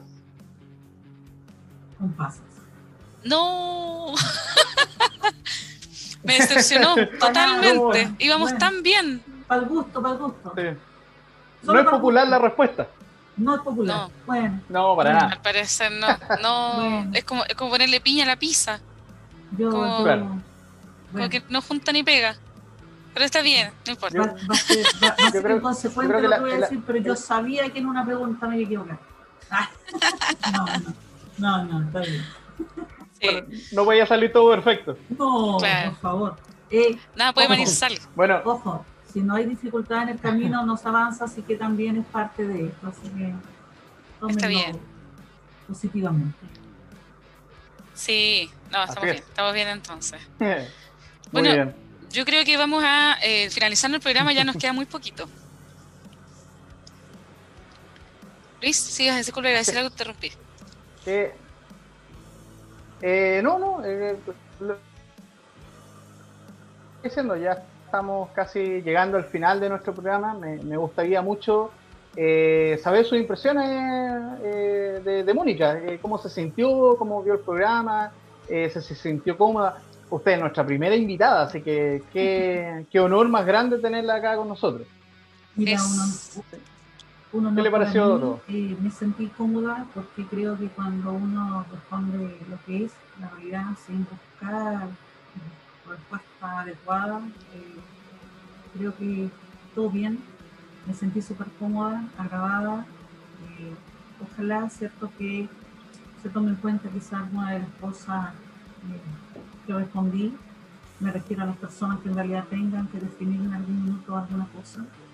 Espero haber representado el sentimiento y el sentir de cada uno de mis colegas. Estoy hablando a nivel general, de los que conozco y de los que no. Eh, súper honesta, creo que hablé con lo que es, con la verdad, que es lo que siempre trato de inculcar, es mejor hablar con la verdad, ir de frente. Eh, si la gente no habla de frente y con la verdad, nunca se van a poder aclarar las cosas, jamás. Jamás vamos a tener resultados reales o lo que queremos conseguir. Entonces, agradecer, esperar que algún día, de verdad, se, se le dé lugar al profesor como corresponde, eh, se le cancele lo que corresponde cancelarle a todo lo que hace se valorice el trabajo que realizamos, porque es muy grande y espero que algún día se reconozca como, como debe ser, como debe ser, ¿ya? Y nada, pues agradecerles de verdad que me hayan invitado. Nunca pensé que iba a tener la oportunidad de estar en una entrevista donde yo pudiera expresarme de esta manera. Y creo que fui favorecida y yo siempre agradezco creo que estoy elegida en este sentido y yo siempre agradezco. Agradezco las oportunidades y la oportunidad la aprovecho en la medida que se puede. Y bueno, espero, insisto, haber sido voz de muchos de los que no pueden hablar Así que me sentí súper bien, agradecida a ti Andrea, agradecida a Luis y también cierto que la radio haya dado la oportunidad de poder presentarme con ustedes, así que no me encantaba, muchas gracias y esta va a ser una experiencia única que voy a guardar en mi recuerdo, de verdad. Luis, muchas gracias. ¿Vas a hacer un resumen? Sí, yo a mí me queda nada, nada más que agradecer eh, a Mónica, agradecer el, eh, lo bonito de la conversación, como decía en algún minuto, más, eh, más importante de que todo lo técnico, todo lo que se puede conversar en lo duro, en lo, concreto, es siempre importante ver la parte humana. Yo tengo un gran maestro que me enseñó que siempre es importante ponerle más valor a lo personal, a lo interno, y eso es muy bonito que poder tener una invitada que tenga esa sensibilidad, ese compromiso de poder entregar lo mejor de ella y entregarlo al conjunto. Así que mm, reflexión final e importancia de eh, la valoración de la, carrera docente, el trabajo de los docentes, sobre todo en estos procesos tan difíciles como es la pandemia, quizá algún terremoto más adelante, todo, eh, eh, todas las dificultades que hemos tenido, los profesores han salido adelante. Así que eh, importante a los constituyentes que nos están escuchando, eh, importancia también la discusión constitucional, poder eh, poner como valor central la calidad de la educación, por supuesto, el acceso a la, a la educación real y, uniforme en, términos de conceptos, y la importancia de la valorización del, del, docente, del profesor, porque tenemos una deuda histórica con ello y tenemos una, una deuda histórica como sociedad con, eh, con esta carrera que es tan importante. Así que para mí esas son mis reflexiones finales eh, respecto a lo que conversamos. Una vez más, muy agradecido de usted, Mónica, que, haya querido participar, que se haya hecho parte y, nada, palabras finales de Andrea, obviamente. Sí, bueno, primero yo voy a dar mi impresión, impresión perdón, y después vamos allá a estar despidiendo el programa impresión del programa, primero agradecer, obviamente, haber aceptado nuestra invitación. Yo sé que para nadie es fácil llegar y, hablar, más si la, hay gente que nos está viendo, nos están escuchando. Es súper importante, yo creo, para, para alguien dar su opinión. Así que muchas gracias por, haber aceptado. Mi impresión personal es que definitivamente hay que eh, llevar a gente a la Constitución que entienda la realidad que, los docentes están eh, pasando eh, en, todos estos procesos, procesos anteriores, tiene que haber representatividad de, todos los procesos de todas las aristas, pero de gente común y corriente, de gente que de verdad tiene estos pesos, tiene estas angustias, tiene estas problemáticas, no es gente que se imagina cómo es. Así que yo también como reflexión final espero, espero de verdad que por lo menos el 80% de los constituyentes sean independientes, sean personas como nosotros, sean personas que entienden y que, bueno, acá, como dije anteriormente, van a tener todo el apoyo de nosotros para quienes quieran venir acá a dar su opinión, a darse a conocer, para eso estamos. Eh, vamos a seguir hablando en otros programas de, eh, de salud, de economía, de distintas aristas que son sumamente importantes para esta constitución porque sabemos que esto lo tenemos que hacer todos, para mí esto tiene que ser con todos esta vez, no con algunos. Así que, en resumen, muchas gracias.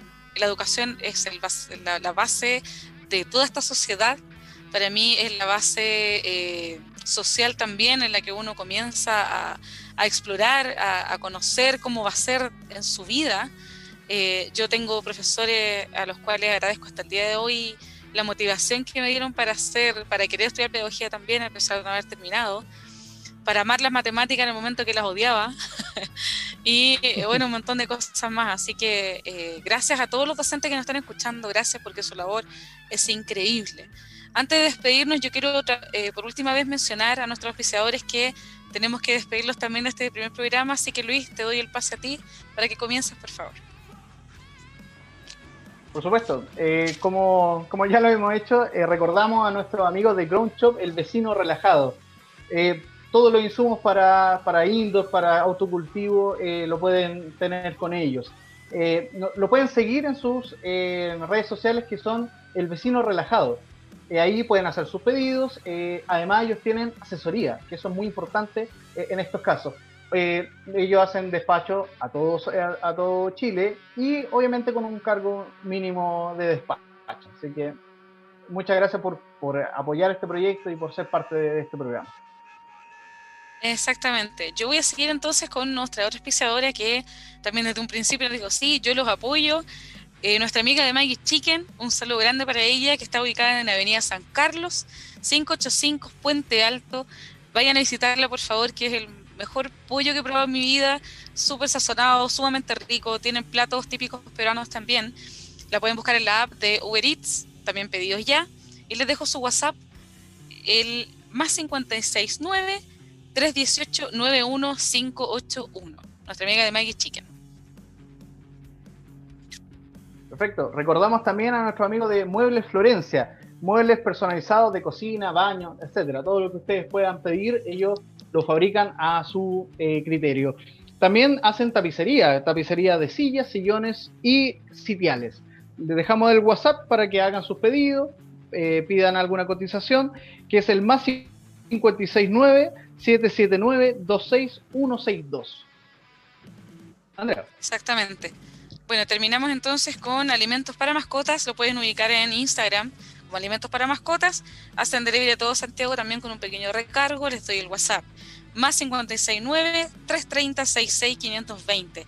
Y por último, sigan nuestras redes sociales en Facebook y en Instagram, La Oreja del Pueblo. Vamos a tener nuevos invitados constituyentes la otra semana. Así que totalmente invitados todos. Y con esto ya estamos finalizando el programa. Ya son las diez y media. Tenemos que comenzar a despedirnos. Así que Muchas gracias Luis, muchas gracias Mónica por esta transmisión, gracias a Radio Chile por, por permitirnos este programa y nos comenzamos a despedir. Un abrazo grande y nos vemos en el próximo programa.